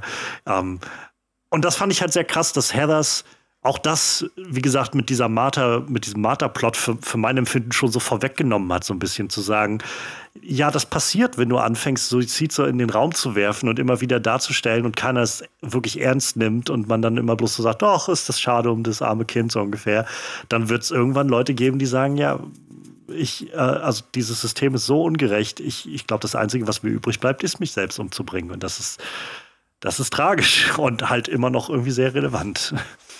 Du hast gerade so viele interessante Punkte genannt, Johannes. Ich musste jetzt hier mitschreiben, damit ich dann immer auf irgendwie jetzt ein paar, zu ein paar Sachen wenigstens was sagen kann, weil du so viele super Sachen rausgeholt Unterbrich hast. mich auch einfach immer gerne. nee, ich, ich, ich bin von Natur aus eine Person, die leider andere Leute immer unterbricht und ich versuche daran zu arbeiten, dass ich nicht mehr mache. ähm, ich ich versuche es mal ganz kurz aufzurollen, weil ich, weil ich mich ja schon wiederhole nachher, weil ich ein paar Sachen davon vorhin schon gesagt hatte. Das Thema Beerdigung, was du angesprochen hattest. Ähm, ich finde das so bei, ich fand, ich fand, dass die Beerdigung in diesem Film diese, das i-Tüpfelchen der Scheinheiligkeit darstellen. Ja. Und dass sozusagen diese Suizid äh, sozusagen Briefe, die sie hinterlassen, dass einfach, dass, die, dass es einfach von allen so akzeptiert wird, dass keiner diese Person kannte und alles, was in diesem Brief drin ist, dass das alles diese Person nur noch. Das ist das, was erinnert, woran die Leute ja. sich erinnern werden. Das traurigste Fazit überhaupt. Und in dieser Schlussfolgerung Care mit Marcel Dumbstruck, was du gesagt hattest, ähm, dass sie dann halt auch diesen Ausweg nimmt. Das finde ich in diesem Film so krass, dass er ähm, diesen, das sozusagen das darstellt, dass die Coolen immer einen Trend vorgeben. Und nur die Coolen dürfen diesen Trend folgen. Wenn du nicht cool bist, darfst du es nicht machen. Und der Trend ist Suizid. Wenn du unglücklich bist, dann kannst du dich umbringen. Und wenn bei Martha sozusagen der Selbstmord scheitert, äh, wie sich alle über sie lustig machen, dass sie einfach nur einmal cool sein wollte, weil das hätte sie eh nicht erreicht. Ja. Ähm, das ist eigentlich eine Sache, wo du echt mit deiner, wenn man das halt so sieht und das ist so in your face, dass du dich echt fragst, Nee, das kann ich moralisch nicht empfinden. Wie tief musst du gesunken sein, um sowas sagen zu können? Also ja. das, wo du halt, wo, wo, man halt diesem Charakter, die das so direkt ins Gesicht zeigen, einfach die Menschlichkeit einfach abspricht. So hatte ich das zum Beispiel in Total, dem Fall ja. gehabt. Ähm, und dann hattest du 13 Reasons Why angesprochen. Das fand ich halt super interessant, weil ich habe die Serie gesehen. Ich habe auch das Buch gelesen gehabt vorher, bevor es rauskam. Ähm, das ist tatsächlich der einzige Grund, warum ich mir damals Netflix geholt hatte, weil ich habe lange mit mir gekämpft, mir nicht Netflix zu holen. Ähm, und ich kann mich entsinnen, dass da, ich hatte mir einmal damals nach der, ich weiß nicht, ob das die erste, zweite Staffel war, ähm, da gab es damals auch so ein Interview mit den Schauspielern und der Autorin und ähm, halt auch mit sozusagen mit der Beauftragten der Suizidgesellschaft in den USA. Ähm, die halt auch gesagt hat, dass nachdem die Serie rausgekommen ist, halt äh, eine extrem hohe Quote an Schülern, Schülerinnen sich umgebracht hat und es nachgemacht hat. Einfach, einfach als ähm, Hilferuf, Weckruf. Ja. Und das ist halt das, was, was 13 Reasons Why und was halt auch bei ähm, Hazards mit drin ist, ist die Tatsache, dass beide Filme dir eigentlich direkt ins Gesicht sagen, Suizid ist keine Lösung. Suizid ist, also es gibt immer, es geht immer besser. Man muss nur reden, man muss halt, man muss halt was ändern. Und das halt das Problem ist, wenn du halt mental nicht der stabilste bist, dass für dir sozusagen nicht die, diese, diese Lösung annimmst, die dir präsentiert ja. wird, dass du halt kommunizieren musst, dass du dir Hilfe suchen musst, sondern dass es auf den kleinsten gemeinsamen Männern äh, reduziert wird, ja, dann gehe ich auch. Und das ist eine Sache, für die ich halt als ein sehr zentrales Problem äh, sehe in der Gesellschaft, weil das kannst du halt nicht so sozusagen an die, diejenigen, die es brauchen, so kommunizieren auf verschiedenen Ebenen. Es ist halt sehr, sehr ja. schwierig, an sie ranzukommen. Du brauchst, eigentlich brauchen die jemanden neben sich, der sie mit sich zieht. Ja. Weil sie meistens in schon in diesem, in diesem äh, Tunnel sind, wo sie halt diesen, das nicht mehr annehmen oder dass es nicht mehr bei ihnen rankommt, weil sie halt ja. auch schon mental so taub sind. Also weißt du, was ich meine? Ja, ja. Also ich glaube, das ist halt dieses, was ja im Prinzip, um vielleicht den Bogen zu, zu JD wieder zu, so ein bisschen zu spannen, so das, ich finde, das steckt halt sehr in Heathers drin, dass man das Gefühl bekommt von, also genau das, was du sagst, irgendwie eine Person, die irgendwie so, die sich so schlecht fühlt und die so suizidale, also suizidale Gedanken einfach schon entwickelt, die braucht eigentlich jemanden, der ihr, der ihr beisteht und der halt offen dafür ist und sie irgendwie ermutigt, sich zu öffnen und, und halt andere Wege zu gehen und einzuschlagen. Ähm, der Film parodiert das ja selbst, glaube ich, so ein bisschen dadurch, dass die Lehrerin sich dann einfach hinstellt und sagt halt hier, ne, wir lesen jetzt mal diese, diesen, äh, diesen Abschiedsbrief und dann sagt ihr mir mal, was ihr fühlt. Und dann die Schüler auch alle so völlig, ähm, ähm, was soll ich dazu sagen, wie ja, ich fühle dieses. Und der eine Schüler sagt dann, glaube ich, auch am Schluss, äh, von wegen, werden wir darüber geprüft oder so. Und das, das, das parodiert das schon so ein bisschen, dass halt niemand ernsthaft nachfragt, ähm, wie du dich eigentlich fühlst. Und das finde ich halt so krass, weil das so oft wie JD wieder zurückstrahlt auf diese, diese Figur und, und die, glaube ich, auch so herausragend macht in diesem Film, weil das Bild, was wir jetzt irgendwie in den letzten, weiß ich nicht, 20 Minuten oder so, so ein bisschen auseinandergenommen haben von dieser Welt, die Heathers zum einen kreiert, aber zum anderen halt auch spiegelt äh, zu vielen Stellen, ähm, die, in der wir nämlich leben, ähm, das ist halt so eine Welt, die, die das so schwer macht, die einfach so selten hinhört und sich so selten öffnet und wo halt so jemand wie JD dann derjenige ist, der sagt irgendwie, hier läuft doch was falsch und man kann nur daneben stehen und sagen, ja, es läuft so viel falsch du hast total recht, es läuft so viel falsch. Mhm. Ähm, und dann halt nämlich anfängt so, also dann auch irgendwie dafür offen ist zu sagen, naja gut, dann wahrscheinlich muss man ja irgendwas machen, so ungefähr. Und dann hat er wahrscheinlich schon irgendwo den, den richtigen Riecher, was das angeht. Ähm, und wie das dann so ist mit Extremisten, an einem gewissen Punkt kommt dann, wo sie dann gewillt sind, so viele Opfer ein, einzugehen oder überhaupt Opfer einzugehen. Und man dann sich fragt, aber hat das noch wirklich was mit dem Ändern des Systems zu tun oder, oder wir, verüben wir jetzt nur weitere Gräueltaten irgendwie im Namen des Systems. Hm. Ich bin einfach der Ansicht, dass ähm, JD irgendwann in diesem Punkt, ich glaube, dass JD am Anfang halt eher seine Grenzen austestet, weil er möchte, ich glaube schon, dass er das System verändern möchte, aber er relativ schnell sieht, dass das System so pervertiert ist, dass er dagegen nicht ankommt und äh, keine Grenzen mehr kennt dass ja. seine eigenen Grenzen sich komplett auflösen ähm, weil auch keiner daran, andere Interess daran interessiert ist, das System zu ändern. Also den, zum Beispiel mit diesen, in der Klasse diesen, hier den Abschnittsbrief durchlesen und dabei kommunizieren. Ich meine, der ganze Film hat die ganze Zeit ähm, sozusagen aufgebaut, dass halt die Person halt selber nicht sie selber sein können. Sie müssen eine Rolle spielen. Ja. Und, so, und sobald du halt deine Emotionen zeigst, wirst du, wirst du zum Opfer. Und das macht halt, das, das ist sozusagen eine Sache, was die ganze Zeit wirklich also mit einem Ausrufezeichen in diesem Film immer zu wieder angesprochen wird. Und dann kommt halt diese Szene, wo du denkst, selbst wenn sie es gerne sagen wollen würden, sie können es nicht. Auf, groß der, auf ja. der Groß der Rollensituation. Und das macht, bringt halt in diesen Film eine extreme Tragik rein. Und ich finde bei. Es wirkt so festgefahren alles. Ja, es, es wirkt so, als würde man das Problem nie lösen. Es würde, es würde es immer auf diesem Level bleiben, egal ja. was passiert. Und wahrscheinlich, und äh, wahrscheinlich muss da was wirklich Großes passieren, um Leute mal wach zu rütteln aus, ihrer, mhm. aus ihrem Trauma, damit was passiert.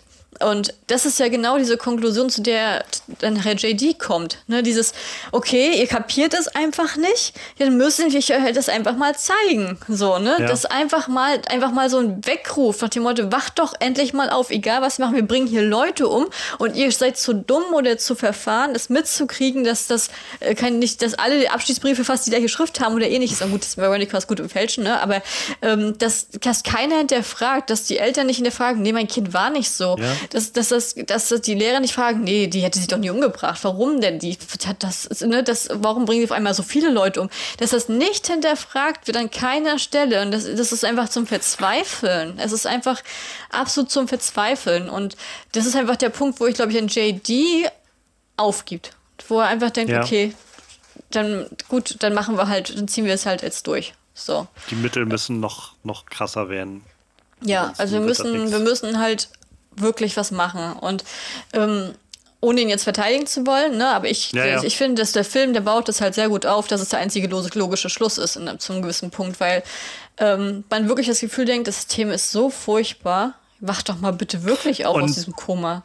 Und das ja, ist halt also dieser Zynismus, der, finde ich, sehr stark in dem Film drin steckt, dass du halt irgendwo am Ende zu dem, also war für mich so, zu dem Schluss kommst irgendwie, everything is fucked. So, das ganze System ist halt völlig, völlig kaputt.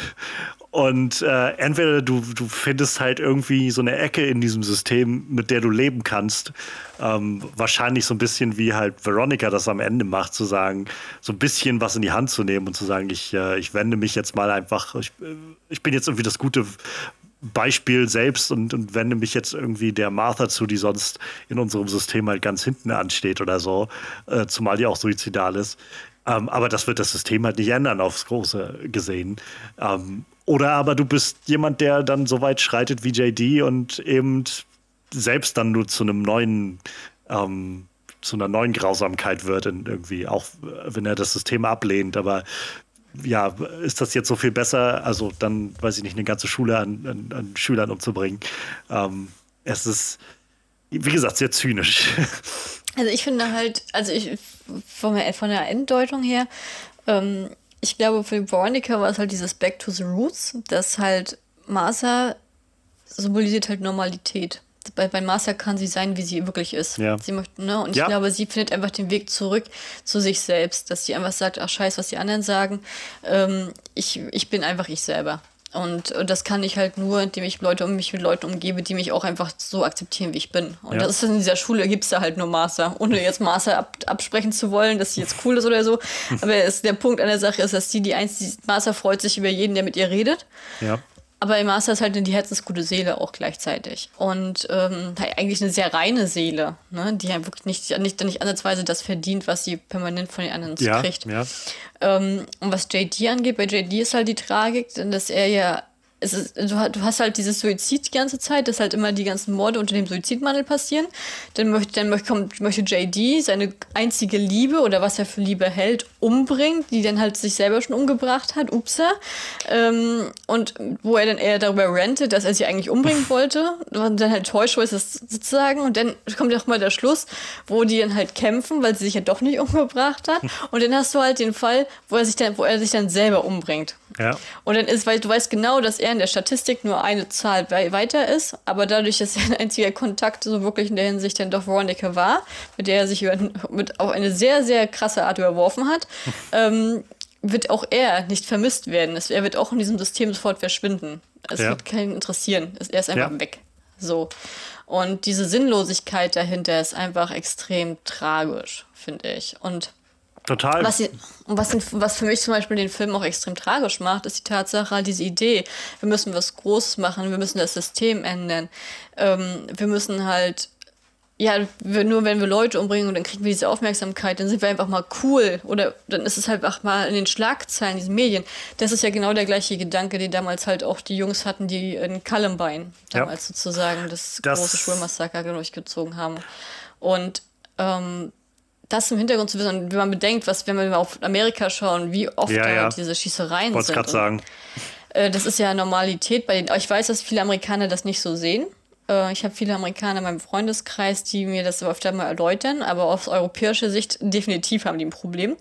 Ähm, und diese, wie krass der Film einfach so, auch da in der sich wieder prophetisch. Und dies, ich, find, ja. ich finde nur, dass mit diesem Wissen, was es heutzutage abgeht, hat dieser Film auch noch einen richtig bitteren Beigeschmack, noch zusätzlich zu den ganzen anderen Themen, die er schon anspricht. Total. Aber das macht es einem noch mal mulmiger im Bauch. Ja.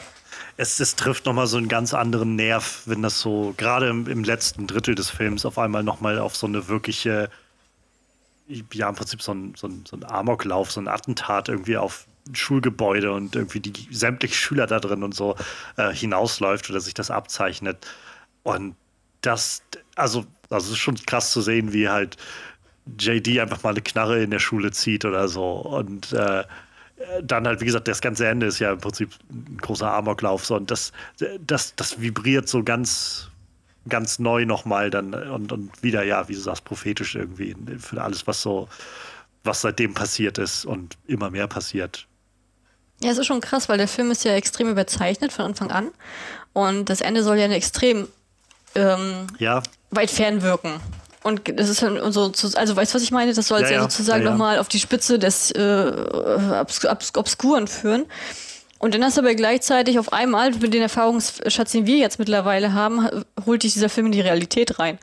Und ja. das ist ein bitteres Ding. Und gerade bei Columbine, wo die Jungs ja sind ja dann auch mit diesen Ledermänteln gegangen und auch so cool und schwarz und was weiß ich was, da würde ich mich nicht wundern, wenn die den Film auch gesehen hätten und hoffentlich nicht davon inspiriert worden sind. Ähm, aber ich finde schon, dass es dieses, es hat schon diese, die Figur des JD hat ja sozusagen so charmant wie äh, Christian State auftritt und auch mit seiner Aufmachung hat er schon dieses Kult, hat er wirklich ja. ja. dieses Symbol cool und James Dean sozusagen der 80er, weißt du, was ich meine? Ja, ja, ja, JD, ähm, nicht, also ich meine. Ja, ja, nicht nur der Name, sondern halt auch so dieses Auftreten und hat, ja. das hat schon sowas, wo man sich hinwünscht und wo man vielleicht, wenn man diesen Film sichtet und in, in dieser Gesellschaft festhängt, ähm, in dieser Außenseiterrolle festhängt, dass man halt nicht beachtet wird, dass man vielleicht denkt, ich möchte, ich möchte so sein wie der, wenn es nur für einen Moment ist oder so. Mhm. Ähm, das ist, das ist halt schon dieses Gefährliche, ne? Dieses Menschliche, was dann halt mutiert, weil einfach der, die, ich glaube, mental gebrochen ist und keiner dich auffängt, weil keiner im System dich auffängt. Niemand, weil niemand für dich verantwortlich ist offiziell. Ähm, ja. Das ist schon extrem krass. Und trotzdem ja, nicht nur nicht verantwortlich, sondern weil sich auch einfach niemand für interessiert. Also man muss ja nicht mal verantwortlich sein, aber es ist einfach auch niemand da, der auch nur irgendwie Interesse hat an, an dir als kleinem, kleinem Schülerrädchen da im System. Mhm. Was ich halt eben auch krass finde, ist, ähm, also mal abgesehen von der ganzen Serienmörderschaft, ähm, hat er ja sozusagen als die einzige Bezugsperson, oder, wo er positive Gefühle empfindet, ist er lange Zeit bei Veronica. Und die Tatsache, als sie dann anfängt, sich gegen ihn aufzulehnen, dass er halt auch nicht davor scheut, zurückscheut, ihr Gewalt anzutun ja. oder sie halt fester äh, versuchen zu vergewaltigen oder ja, ja. sie so, so sozusagen so komplett diese menschliche Gegenüber ihr auch verliert. Wie schnell das halt dieser Schalter sich halt komplett umlegt in diesem Film. Das ist einfach extrem krass. Also ich finde auf so vielen Ebenen, auf so vielen Ebenen extrem heftig, ja es ist, es spiegelt halt so eine Mentalität irgendwie unter all dem, was so durchschwingt, fand ich. Also auch gerade als JD dann, als, als, äh, als äh, Veronica halt quasi mit ihm Schluss gemacht hat und meinte auch, es ist jetzt Schluss, so, es reicht mir. Ähm, dann, wo er sie halt versucht hat, da so ganz gewaltsam irgendwie zu küssen und sich so ihr nochmal anzunähern. Ähm, das war halt noch sowas, ja, wie du gerade schon sagst, wo man das irgendwie auch nochmal so realisiert, was was da doch auch in ihm steckt und was für mich auch einfach nochmal so wieder mitgeschwungen hat, so diese. Es ist zum einen halt diese Geschichte von diesen tragischen Figuren, aber vor allem auch die Geschichte dieses Systems und dieser Mentalität, die irgendwie in all denen drin steckt und mit denen die alle eingeimpft sind. Und da spielt auch gerade so ein Element wie diese, diese, ja, so sehr misogyne, toxische Männlichkeit irgendwie auch eine große Rolle drin, in dem ganzen Film auch. Also wie, wie die ganzen äh, Sportler-Typen und so dargestellt werden und wie sie sich irgendwie das nehmen, was sie wollen und, und glauben, dass ihnen das zusteht oder so. Ähm, auch sicherlich seiner Zeit geschuldet, aber nichtsdestotrotz immer noch sehr schneidend. Ähm, so viel auch wie, wie homophobe Beleidigungen passieren in dem Film.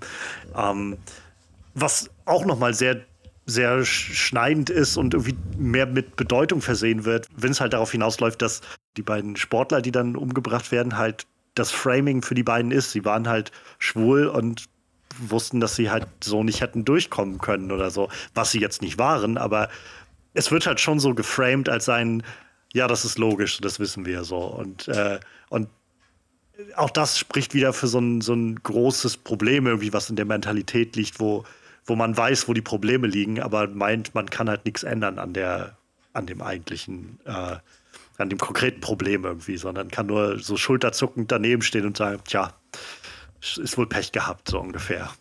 Na, ich finde, der, der Film, der der schmuggelt dir diesen Mantel einer Kollektivgesellschaft vor. Ja. Wir wissen, ja, wir wissen ja. ja. dass in Amerika ist ja alles da, aber nur keine Kollektivgesellschaft. Ne? Das ist halt auch eine klassische Individualgesellschaft von der, von der klassischen Einordnung her. Und dieser Film äh, suggeriert, dass es eine Kollektivgesellschaft war und ist. Und das ist, in diesem System hat jeder seine Rolle und der muss er spielen. Und wenn du dagegen auflässt, dann wirst du dafür bestraft.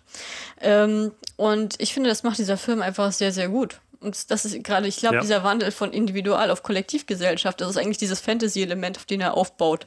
Dadurch, warum diese Satire überhaupt so funktioniert. Ja. Ähm, ich, das würde in der heutigen Zeit in der Form gar nicht mehr funktionieren, weil heutzutage hast du so viele individu äh, individuelle Leute und Positionen, die sich gar nicht mehr, die sich davon gewähren, unter diesen Deck, unter diese, in diese Schublade gesteckt zu werden. Äh, Gerade so in der Jugend halt. Ne? Mhm. Aber da hat sich die Gesellschaft ja doch schon ein bisschen gewandelt. Ne? Aber ich finde das schon beachtlich, wie gut das trotzdem äh, funktioniert, weil gerade vielleicht auch, weil wir halt mit diesen Film, anderen Filmen aus den 80er, 90er, 2000ern aufgewachsen sind und diesen Vergleich haben, dass man halt, also ich weiß nicht, wie es dir geht, Johannes, aber bei mir ist es so.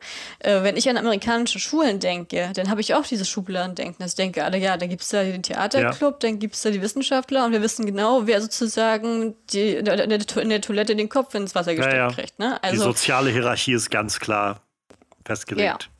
Also, ne, ich, ich weiß nicht, ob es in der Form tatsächlich so wirklich so in Amerika ist, aber ich denke ja, wenn jede einzelne Film und Serie das immer aufgreift, dann wird das schon so sein, seinen Kern drin haben ja. in der Form.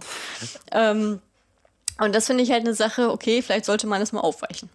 Ja, ähm, ich finde es halt ganz spannend. Also, wenn wir, mein Gefühl ist irgendwie in unserem Gespräch bisher über JD, kam einfach schon, schon nochmal sehr raus. So, er ist definitiv so der Villain des Films. Aber genauso steckt halt in dem Film doch auch drin, eben, dass es nicht nur er ist der Villain, sondern auch er ist irgendwo das, dass er der Villain ist, ist auch irgendwo das Produkt eines ganzen Systems, was dahinter steht.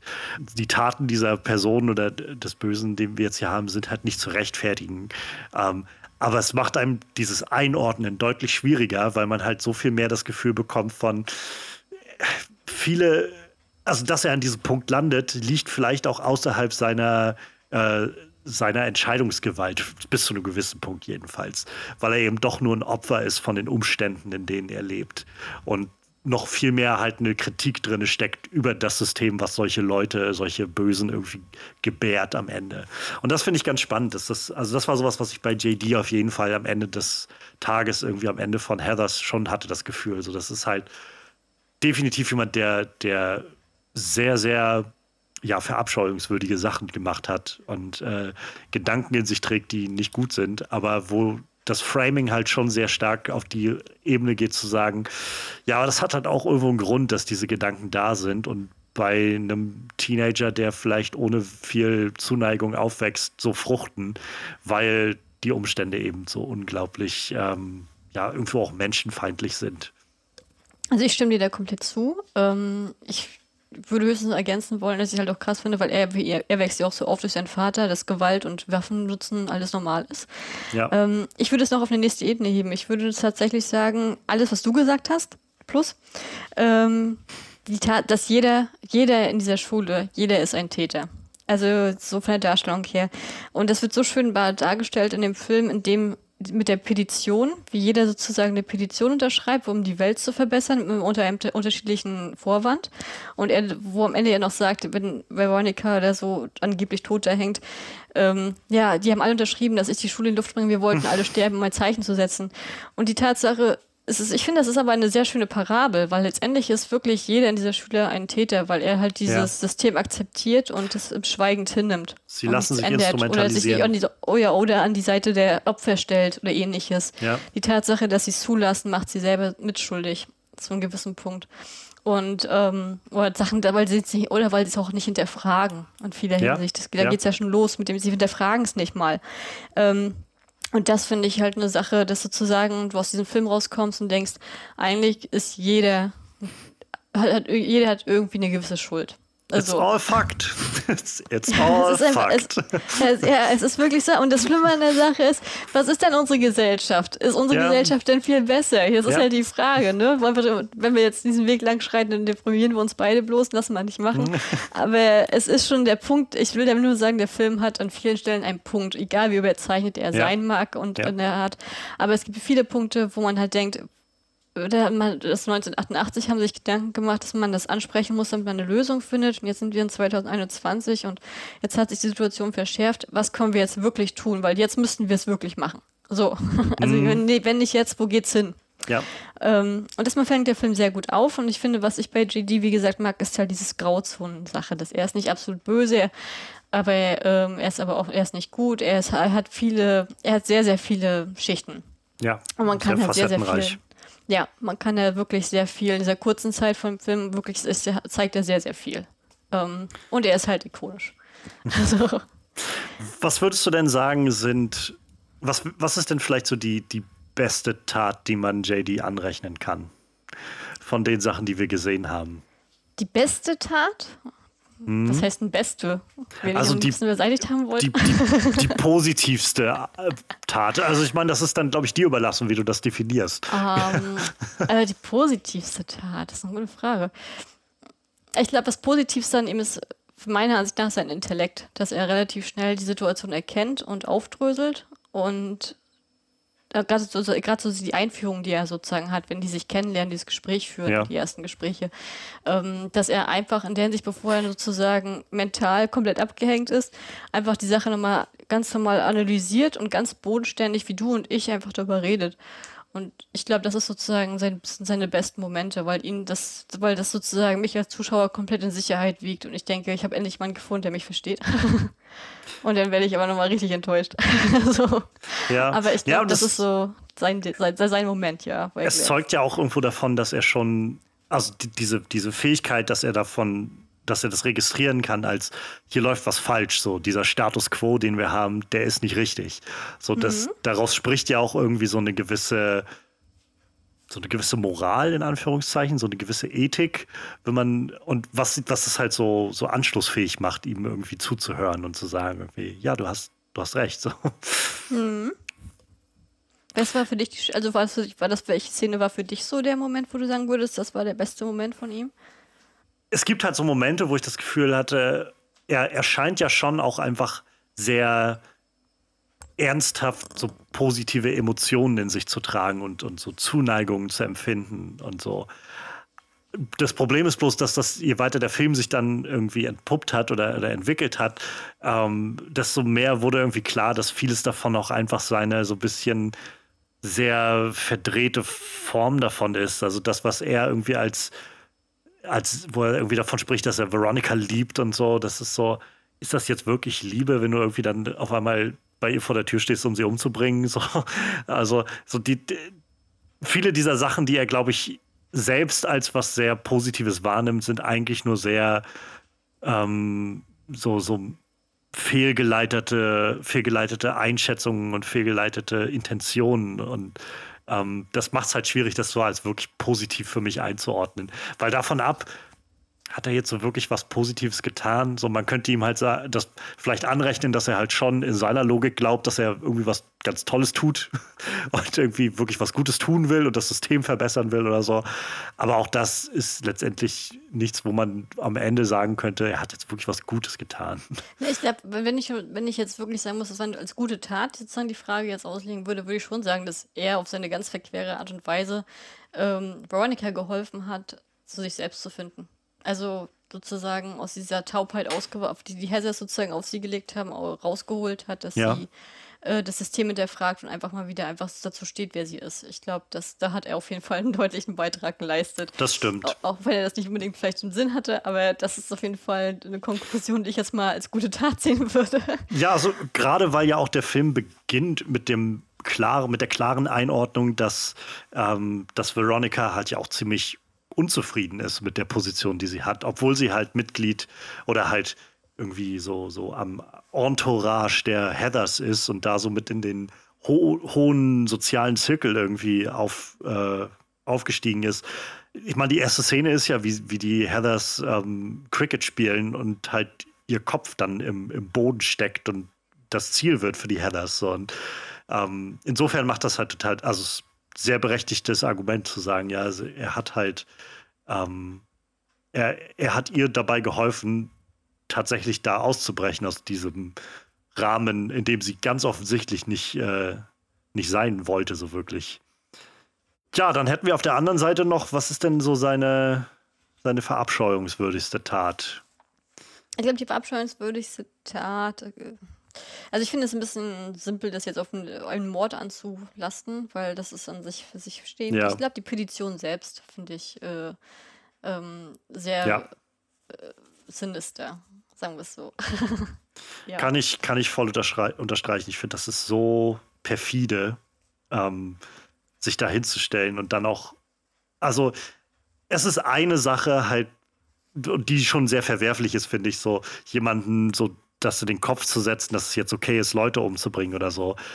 Aber dann, dann zu dem Punkt zu gehen, wo man sagt, ja, ich, die, ich muss die Leute nicht mal mehr davon überzeugen. Ich will das bloß noch irgendwie schriftlich hier festhalten auf irgendeine Art und Weise, um sie dann alle in die Luft zu jagen und mir selbst so ein bisschen moralische Absolution zu erteilen, weil eigentlich haben sie doch zugesagt, dass das, das ist schon echt ziemlich eklig. Ja, doch. Also ich kann es auch, ich, ich auch nicht besser beschreiben. Es ist wirklich so. Es ist halt er spricht sozusagen die Handlungsfähigkeit der anderen ab, ne? dass sie halt selbst für sich ja. entscheiden können. Ne? Das äh, geht davon aus, weil sie halt jeden Trend mitmachen. Denn wenn sie dann in den Schlagzeilen landen, das wird schon alles gut sein, weil sie sind ja Teil dieses kaputten Systems und akzeptieren es und ja, nee, ich, das finde ich halt mit der, mit der Petition finde ich schon recht widerlich. das, ist, das, ist schon, das ist schon das Heftigste tatsächlich. ja. Ja. Oh Mann. Ja, äh, du hattest jetzt vorhin schon mal äh, ganz am Anfang irgendwie angesprochen, so es gab von Heathers dann äh, schon, schon eine Musical-Adaption, die irgendwie sehr erfolgreich lief. Eine Serie, glaube ich, gab es jetzt auch, wenn ich das so. Äh, nee, es im, war nur eine oder? Folge von Riverdale. Also ich, ah, okay. ich gucke die Serie nicht und ich habe es nicht selbst leider nicht gesehen. Ähm, aber ich weiß, dass sie eine Folge hatten, eine Heathers-Episode gehabt. Das war damals groß in den Medien nochmal gewesen. Und also ich hatte im auf jeden Fall auch gelesen im, im Vorfeld jetzt noch, dass es seit Jahren, also eigentlich seit der Film rausgekommen ist, gibt es immer wieder regelmäßig neue Gerüchte darüber oder Gespräche darüber. Heathers 2 oder so kann man das Ganze noch irgendwie nochmal machen und ich weiß, also was ich weiß, ist vielleicht schwer gesagt, ich habe es nur gelesen heute im Rahmen ja, der Recherche so ein bisschen, dass Winona Ryder sich wohl über die Jahre immer und immer wieder dafür ausgesprochen hat, dass sie sehr dafür wäre, weil sie wohl sehr großer, also sie meinte, glaube ich, und wer weiß, wie vertrauenswürdig das ist, das auf Wikipedia oder so zu lesen oder bei den IMDb-Trivia-Sachen. Aber ähm, es wird immer wieder zitiert, dass sie wohl immer wieder davon spricht, dass das einer ihrer absoluten Lieblingsfilme ist, von, also in denen sie mitgewirkt hat. Ähm, und sie da immer wieder scharf drauf wäre, da das nochmal irgendwie neu anzustoßen oder so. Ja, kann ich ähm, verstehen. Da würde ich auch mit mir rausgehen, wenn ich sie wäre. Das ist schon eine geile Rolle. Und äh, ja, ich, ich glaube, im, im Rahmen des, dieses Podcasts macht es vielleicht Sinn zu fragen, wie gibt es denn eine, eine Variante, eine, eine Heather-Story in irgendeiner Form, ähm, über JD, die sich noch lohnt äh, zu erzählen. Gibt es da irgendwas, was du gerne noch sehen würdest, wo du sagen könntest, ja, Reboot, Sequel, Prequel, irgendwie Neuadaption hin oder her, äh, diese oder jene Perspektive oder Geschichte oder so würde ich eigentlich gerne noch mal sehen mit JD. Hm.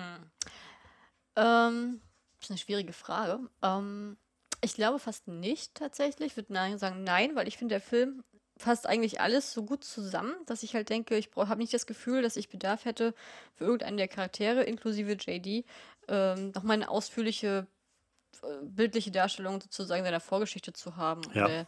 Das brauche ich nicht. Der Film begibt mir alles, was, was ich habe. Und ich finde die Tatsache, alles, was ich im Kopf habe, schlimmer, als dass es mir wahrscheinlich das, das Bild nachher zeigen hm. würde. Ähm, äh, also, so, so, nee, ich bräuchte keine ich bräuchte nichts Neues hier. Also ich bräuchte nicht nochmal eine Vorgeschichte oder ein Prequel über diese Charaktere, weil ja. ich mir denken kann, wo die Hersers herkommen. Das ist alles total klar, ist komplett klar gemacht.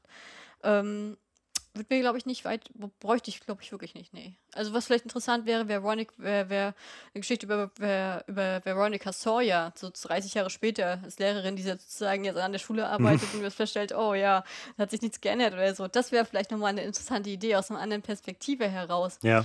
Aber das ohne JD funktioniert das halt nicht. Also ich kann das verstehen, wenn, wenn Winona Ryder nochmal in diese Rolle schlüpfen äh, möchte, weil die einfach cool ist. Kann ich nachvollziehen. Äh, Würde ich mir auch angucken, aber ich glaube, es hätte nicht mehr Mehrwert für mich. Ich finde, der Film, so wie er ist, als, ist Kult und er ist perfekt, so wie er ist. Da muss ich nicht dran ja. rumfriemeln, tatsächlich. Kann ich nachvollziehen. Also ich meine, wir hatten es jetzt schon so oft gesagt, es ist so, es ist sehr beeindruckend, wie gut gealtert und wie relevant der Film irgendwo letztendlich geblieben ist. Und äh, da, da wird es dann schwierig. Also ich, ich persönlich bin jemand, der zum Beispiel nicht was nicht kategorisch dagegen ist, Dinge neu aufzulegen oder so. Ich glaube, in vielen Fällen kann man eben auch gerade nach vielen Jahren irgendwie eine neue Sichtweise finden. Irgendwie, ich meine, der Zeitgeist ändert sich auch und die Mentalität ändert sich. Und so kann man Geschichten, glaube ich, auf viele Arten und Weisen immer nochmal anders erzählen mit anderen Schwerpunkten. Ähm, aber gerade bei so einem Film ist halt schon so dieses, wo ich jetzt auch am Überlegen wäre, was der ist einfach noch so relevant in seiner Art und Weise, dass es mir schwerfallen würde zu sagen, ich weiß, ich wüsste jetzt nicht, was man da noch so, so noch krasser, also man könnte vielleicht so ein bisschen den Fokus noch irgendwie, was so das, das, das Leben an der Schule irgendwie angeht, so ein bisschen updaten, halt mit neuer Technik und so.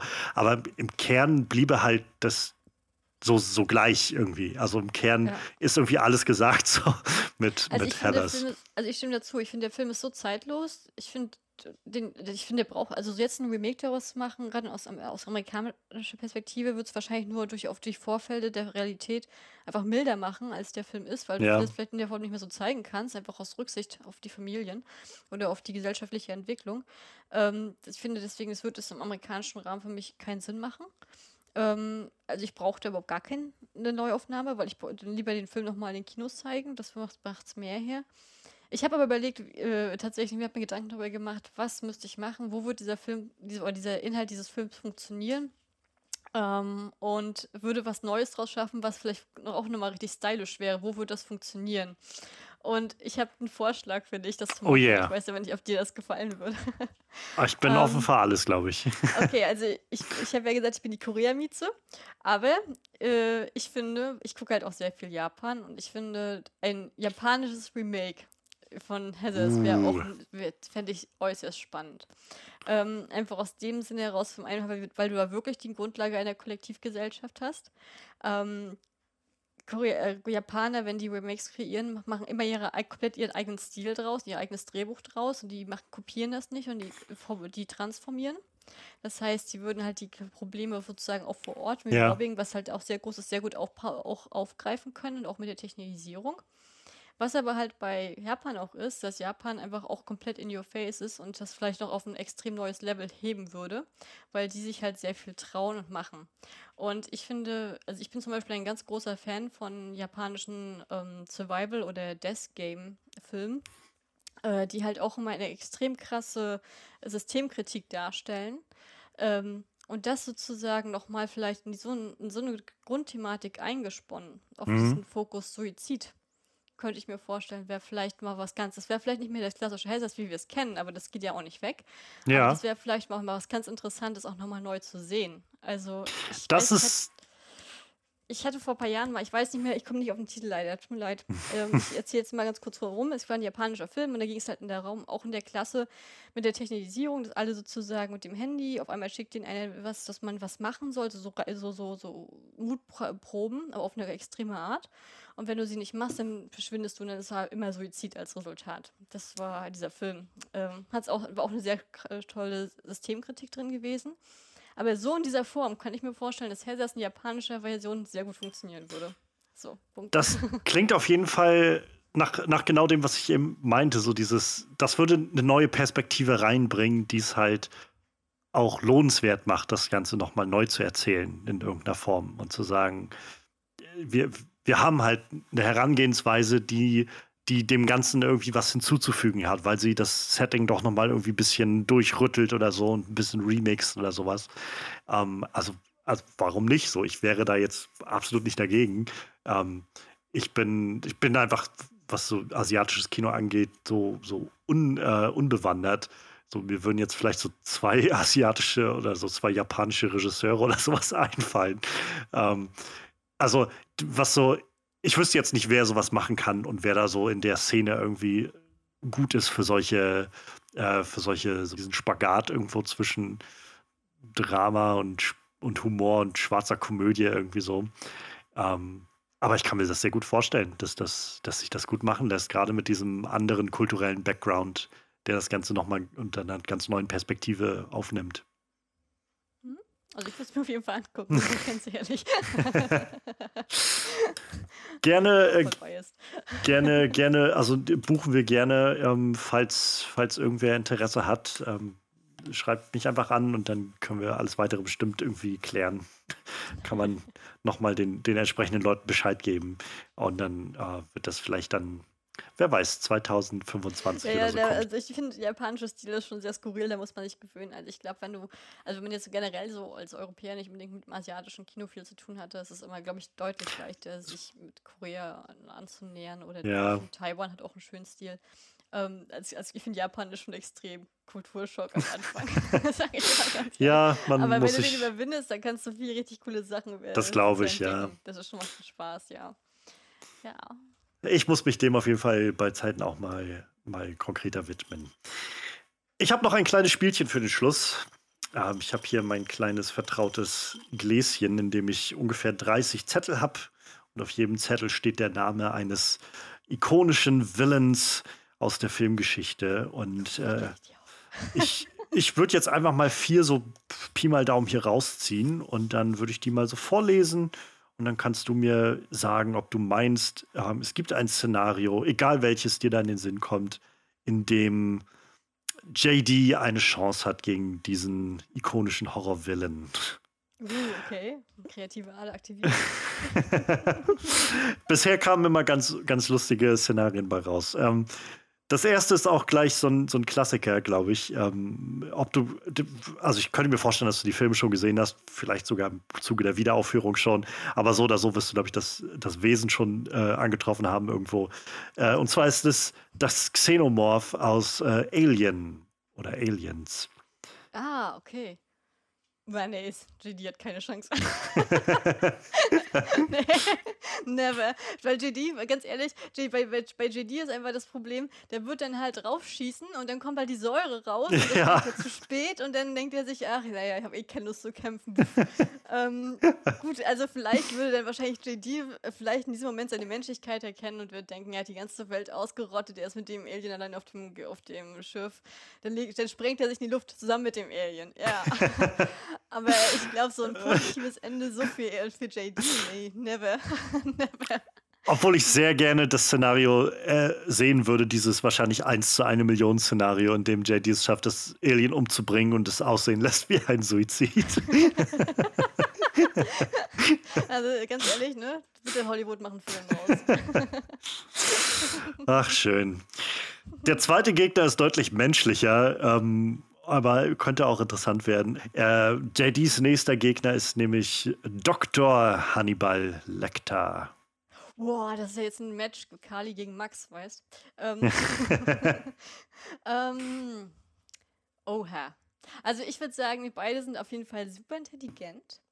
Aber ich würde schon sagen, dass Hannibal Lecter besser ist. äh, aber das könnte ein witziges Ding sein, ne? Das wäre so eine klassische Killer-Jagd-Killer-Geschichte. Ich könnte mir auch einfach gut vorstellen, dass Hannibal Lecter erstmal ein paar interessante Sitzungen, also Dr. Lecter ist ja auch Psychologe oder Psychotherapeut. Und ich könnte mir vorstellen, dass er einfach ein paar sehr interessante Sitzungen haben könnte mit, äh, mit so jemandem wie JD. Ja, das wäre auf jeden Fall super spannend. Ja, also das wäre, da hast du auf jeden Fall schon mal das Kennenlernen bereit gesagt. Ich glaube, vielleicht irgendwann irgendjemand überredet JD doch mal in Therapie zu gehen, geht dann in diese kostenlose erste Sitzung hier mit Hannibal Lecter, dann findet er äh, ihn super spannend, nimmt ihn sozusagen als sein, äh, äh, als seine Inspiration, lernt von ihm alles und am Ende bringt er ihn um hinterrücks mit einem Schuss im Kopf oder so. Ähm, das könnte ich mir vorstellen. Aber Er könnte lang genug interessant sein für Dr. Lecter, dass Dr. Ja, Lecter ich seine. glaub, er- ja, ich glaube aber tatsächlich, dass Hannibal Lecter ihn nicht wirklich als gleichwürdig irgendwie wahrnehmen würde oder einfach nur auf ihn runtergucken würde und das würde ihn wuchtig machen. Ja. Ich glaube, ich, ich glaube, das wäre, wenn, äh, also ich kann mir vorstellen, dass die beiden auf jeden Fall gegeneinander kämpfen und dass äh, JD durch die Waffe gewinnen kann. Ja. Aber ich glaube nur durch einen hinterrücksen Angriff. so. Steckt auch nochmal so schön dieses Element von äh, die, die, dieser, dieser sozialen äh, Spaltung irgendwie mit drin, von diesem alten, so ein bisschen elitären Dr. Lecter und diesem jungen stürmerisch drängenden JD. Also ich habe auch erst überlegt, ob ich das Szenario nach Rom oder Venezia oder wo es auch immer damals war, setze. Aber dann habe ich gedacht, ne, gut, JD kommt aus dem reichen Elternhaus, aber würde er da wirklich. nee. Ich glaube, das, nächst, das nächste Setting kannst du äh, nach Rom verlegen. Das macht Sinn, denn der nächste Gegner für, äh, für JD ist äh, Gaius Julius Caesar aus den Asterix-Filmen. Oh ja. oh mein Gott, mein Weltbild bricht zusammen. Um, oh mein Gott, das ist jetzt gerade bei mir zwei Lebensphasen, die gegeneinander kämpfen. oh. Boah, das ist heftig. Bei Asterix hätte ich gesagt, tritt JD in den Hintern, ne? Aber bei. Oh ja, ja, wie Caesar. Nee, also JD hat. Also ich würde sagen, dass JD es versucht und dann mit seiner großen Klappe versucht, sich irgendwie ihn zu stellen und dann kommen die 100 Römer an und pieksen ihn wieder. ähm, das klappt nicht. Ja, ja, ich glaube, das ist so der große Vorteil von Caesar. Caesar wird ja meistens in diesen Asterix-Filmen so ein bisschen inkompetent dargestellt, aber er hat halt unglaublich viele Truppen um sich herum. Ja, also das ist so eine Sache, wo ich denke, wo es. Er könnte, vielleicht könnte er sich als so ein, so ein, äh, so ein Gladiator irgendwie mit ins, äh, ins Kolosseum schmuggeln lassen oder ja, so. Und dann. Denn, ne? Das wird nichts. Also dafür habe ich zu viele Asterix weggeguckt. also das geht nicht. Das, nee, nee, nee, da brauchen wir einen Obelix an der Seite. Das stimmt, ja. Ja, oh Mann. Okay. JD und Obelix ist auch eine schöne Kombination. auf jeden Fall. Obelix ist auf jeden Fall zu dusselig, um mir wirklich zu folgen. Das wird noch klappen. Ja, man darf ja nicht vergessen, dass JD der Master-Manipulator ist. so. Oh yeah. Mm, oh Gott, okay, jetzt, wirkt, jetzt, jetzt sind bei diesen drei Runden, da steht ja JD jetzt richtig schlecht da. Ne? Egal, was Nummer 4 ist, er muss gewinnen. Das wird äh, interessant. Äh, ich habe die Nummer 4 gezogen ähm, aus dem auch 1980er, 1984, wie ich mich täusche, Klassiker Ghostbusters. Es ist Goza der Gozerianer. Wow. ah, das war der zweite Teil oder der erste? Das war der erste. Das war zum Schluss mit dem Wähle deinen Untergang und stirb oder was er sagt. Und dann kommt der. Okay, nee, ganz ehrlich, nee, JD gewinnt. das sage ich nicht, weil ich, weil ich schon vorher weiß. Das sage ich, weil, weil der einfach nur da stand und wie so eine Katze gefaucht hat, während die alle anderen ihn dann sozusagen angestrahlt haben. Und ganz ehrlich, ob nur JD die Waffe nimmt oder dann halt hier sozusagen den anderen den Strahl klaut und einfach mal alle umlegt mit den Ghostbusters zusammen. Aber auf jeden Fall macht JD was. Das, äh, und macht einen kecken Witz. Nee, nee. Also ich sag, ich sag, JD kommt auf, ist der Held des Tages und killt alle im Raum. Ich würde glaub, zu gerne sehen, was seine sein gewähltes Untergangsmonster wäre. Also bei, bei Ray war es dann ja dieser Stay Puffed Marshmallow Man, der dann kam. Ich frage mich, was JD sich wohl ausmalen würde. Ich, sag dir, was er, was er sich ausmalt. Ich glaube, der malt sich aus, sein Vater in so einer Monsterrolle, weil ich glaube, weil der Vater ist ja uh. gegeben für das Trauma, weil er die Mutter getötet hat. Das, und schon sind wir wieder bei einer großen Therapiesitzung, die dann dort stattfindet. Ja, deswegen kommt Hannibal Lecter und er kriegt seine Chance. Ach, schön. Kali, ich freue mich sehr, dass du da warst. Das war ein, ein toller Einblick in diesen Film, den ich jetzt ganz jüngst erst kennengelernt habe, aber nochmal, also auch in unserem Gespräch heute nochmal ganz neu schätzen gelernt habe. Ich werde auf jeden Fall Heathers äh, in den nächsten Jahren bestimmt noch so einige Male gucken. Im Idealfall im Englischen dann nochmal. Und ich freue mich, dass du ihn gesehen hast. Ich, will, ich äh, liebe es ja, Leute zur dunklen Seite der Macht zu führen, diesen Film sozusagen in den Schoß zu legen. Äh, weil ich einfach finde, das haben wir das so unter, unterschätzt und einfach, das hat ja. viel zu wenig Aufmerksamkeit gekriegt, weil der einfach zu einem falschen Timing in Deutschland rausgekommen ist. Ähm, dass ich einfach froh, froh, bin, wenn man ihn jetzt immer noch mal entdeckt und, und ihn einfach guckt, weil ich finde, egal ob du alles zum Spoil schon gehört hast oder nicht, es macht einfach Spaß, diesen Film zu gucken. Ja, ich kann nur zustimmen, das ist auf jeden Fall eine sehr interessante Reise mit diesem Film. Ähm, Gerade wenn man so so un, äh, ja, unwissend reingeht, wie ich das jetzt gegangen bin ähm, heute. Aber also es, ja, es, ist, es lohnt sich sehr und ich freue mich gerade auch tatsächlich so ein bisschen, dass ähm, wir nicht nur über JD sprechen konnten, über Christian Slaters Rolle, ähm, der sich, glaube ich, heute definitiv auch als ein MVP ergeben hat. Ähm, und wieder, also wie ein, wenigstens ein weiterer Villain aus dieser Reihe, vielleicht auch noch mehr in diese große Kategorie fällt, wo man, wo man anfängt nachzudenken, wie, wie, wie viel Willen steckt in dem Willen und wie viel Willen steckt in dem System. Das finde ich ganz spannend.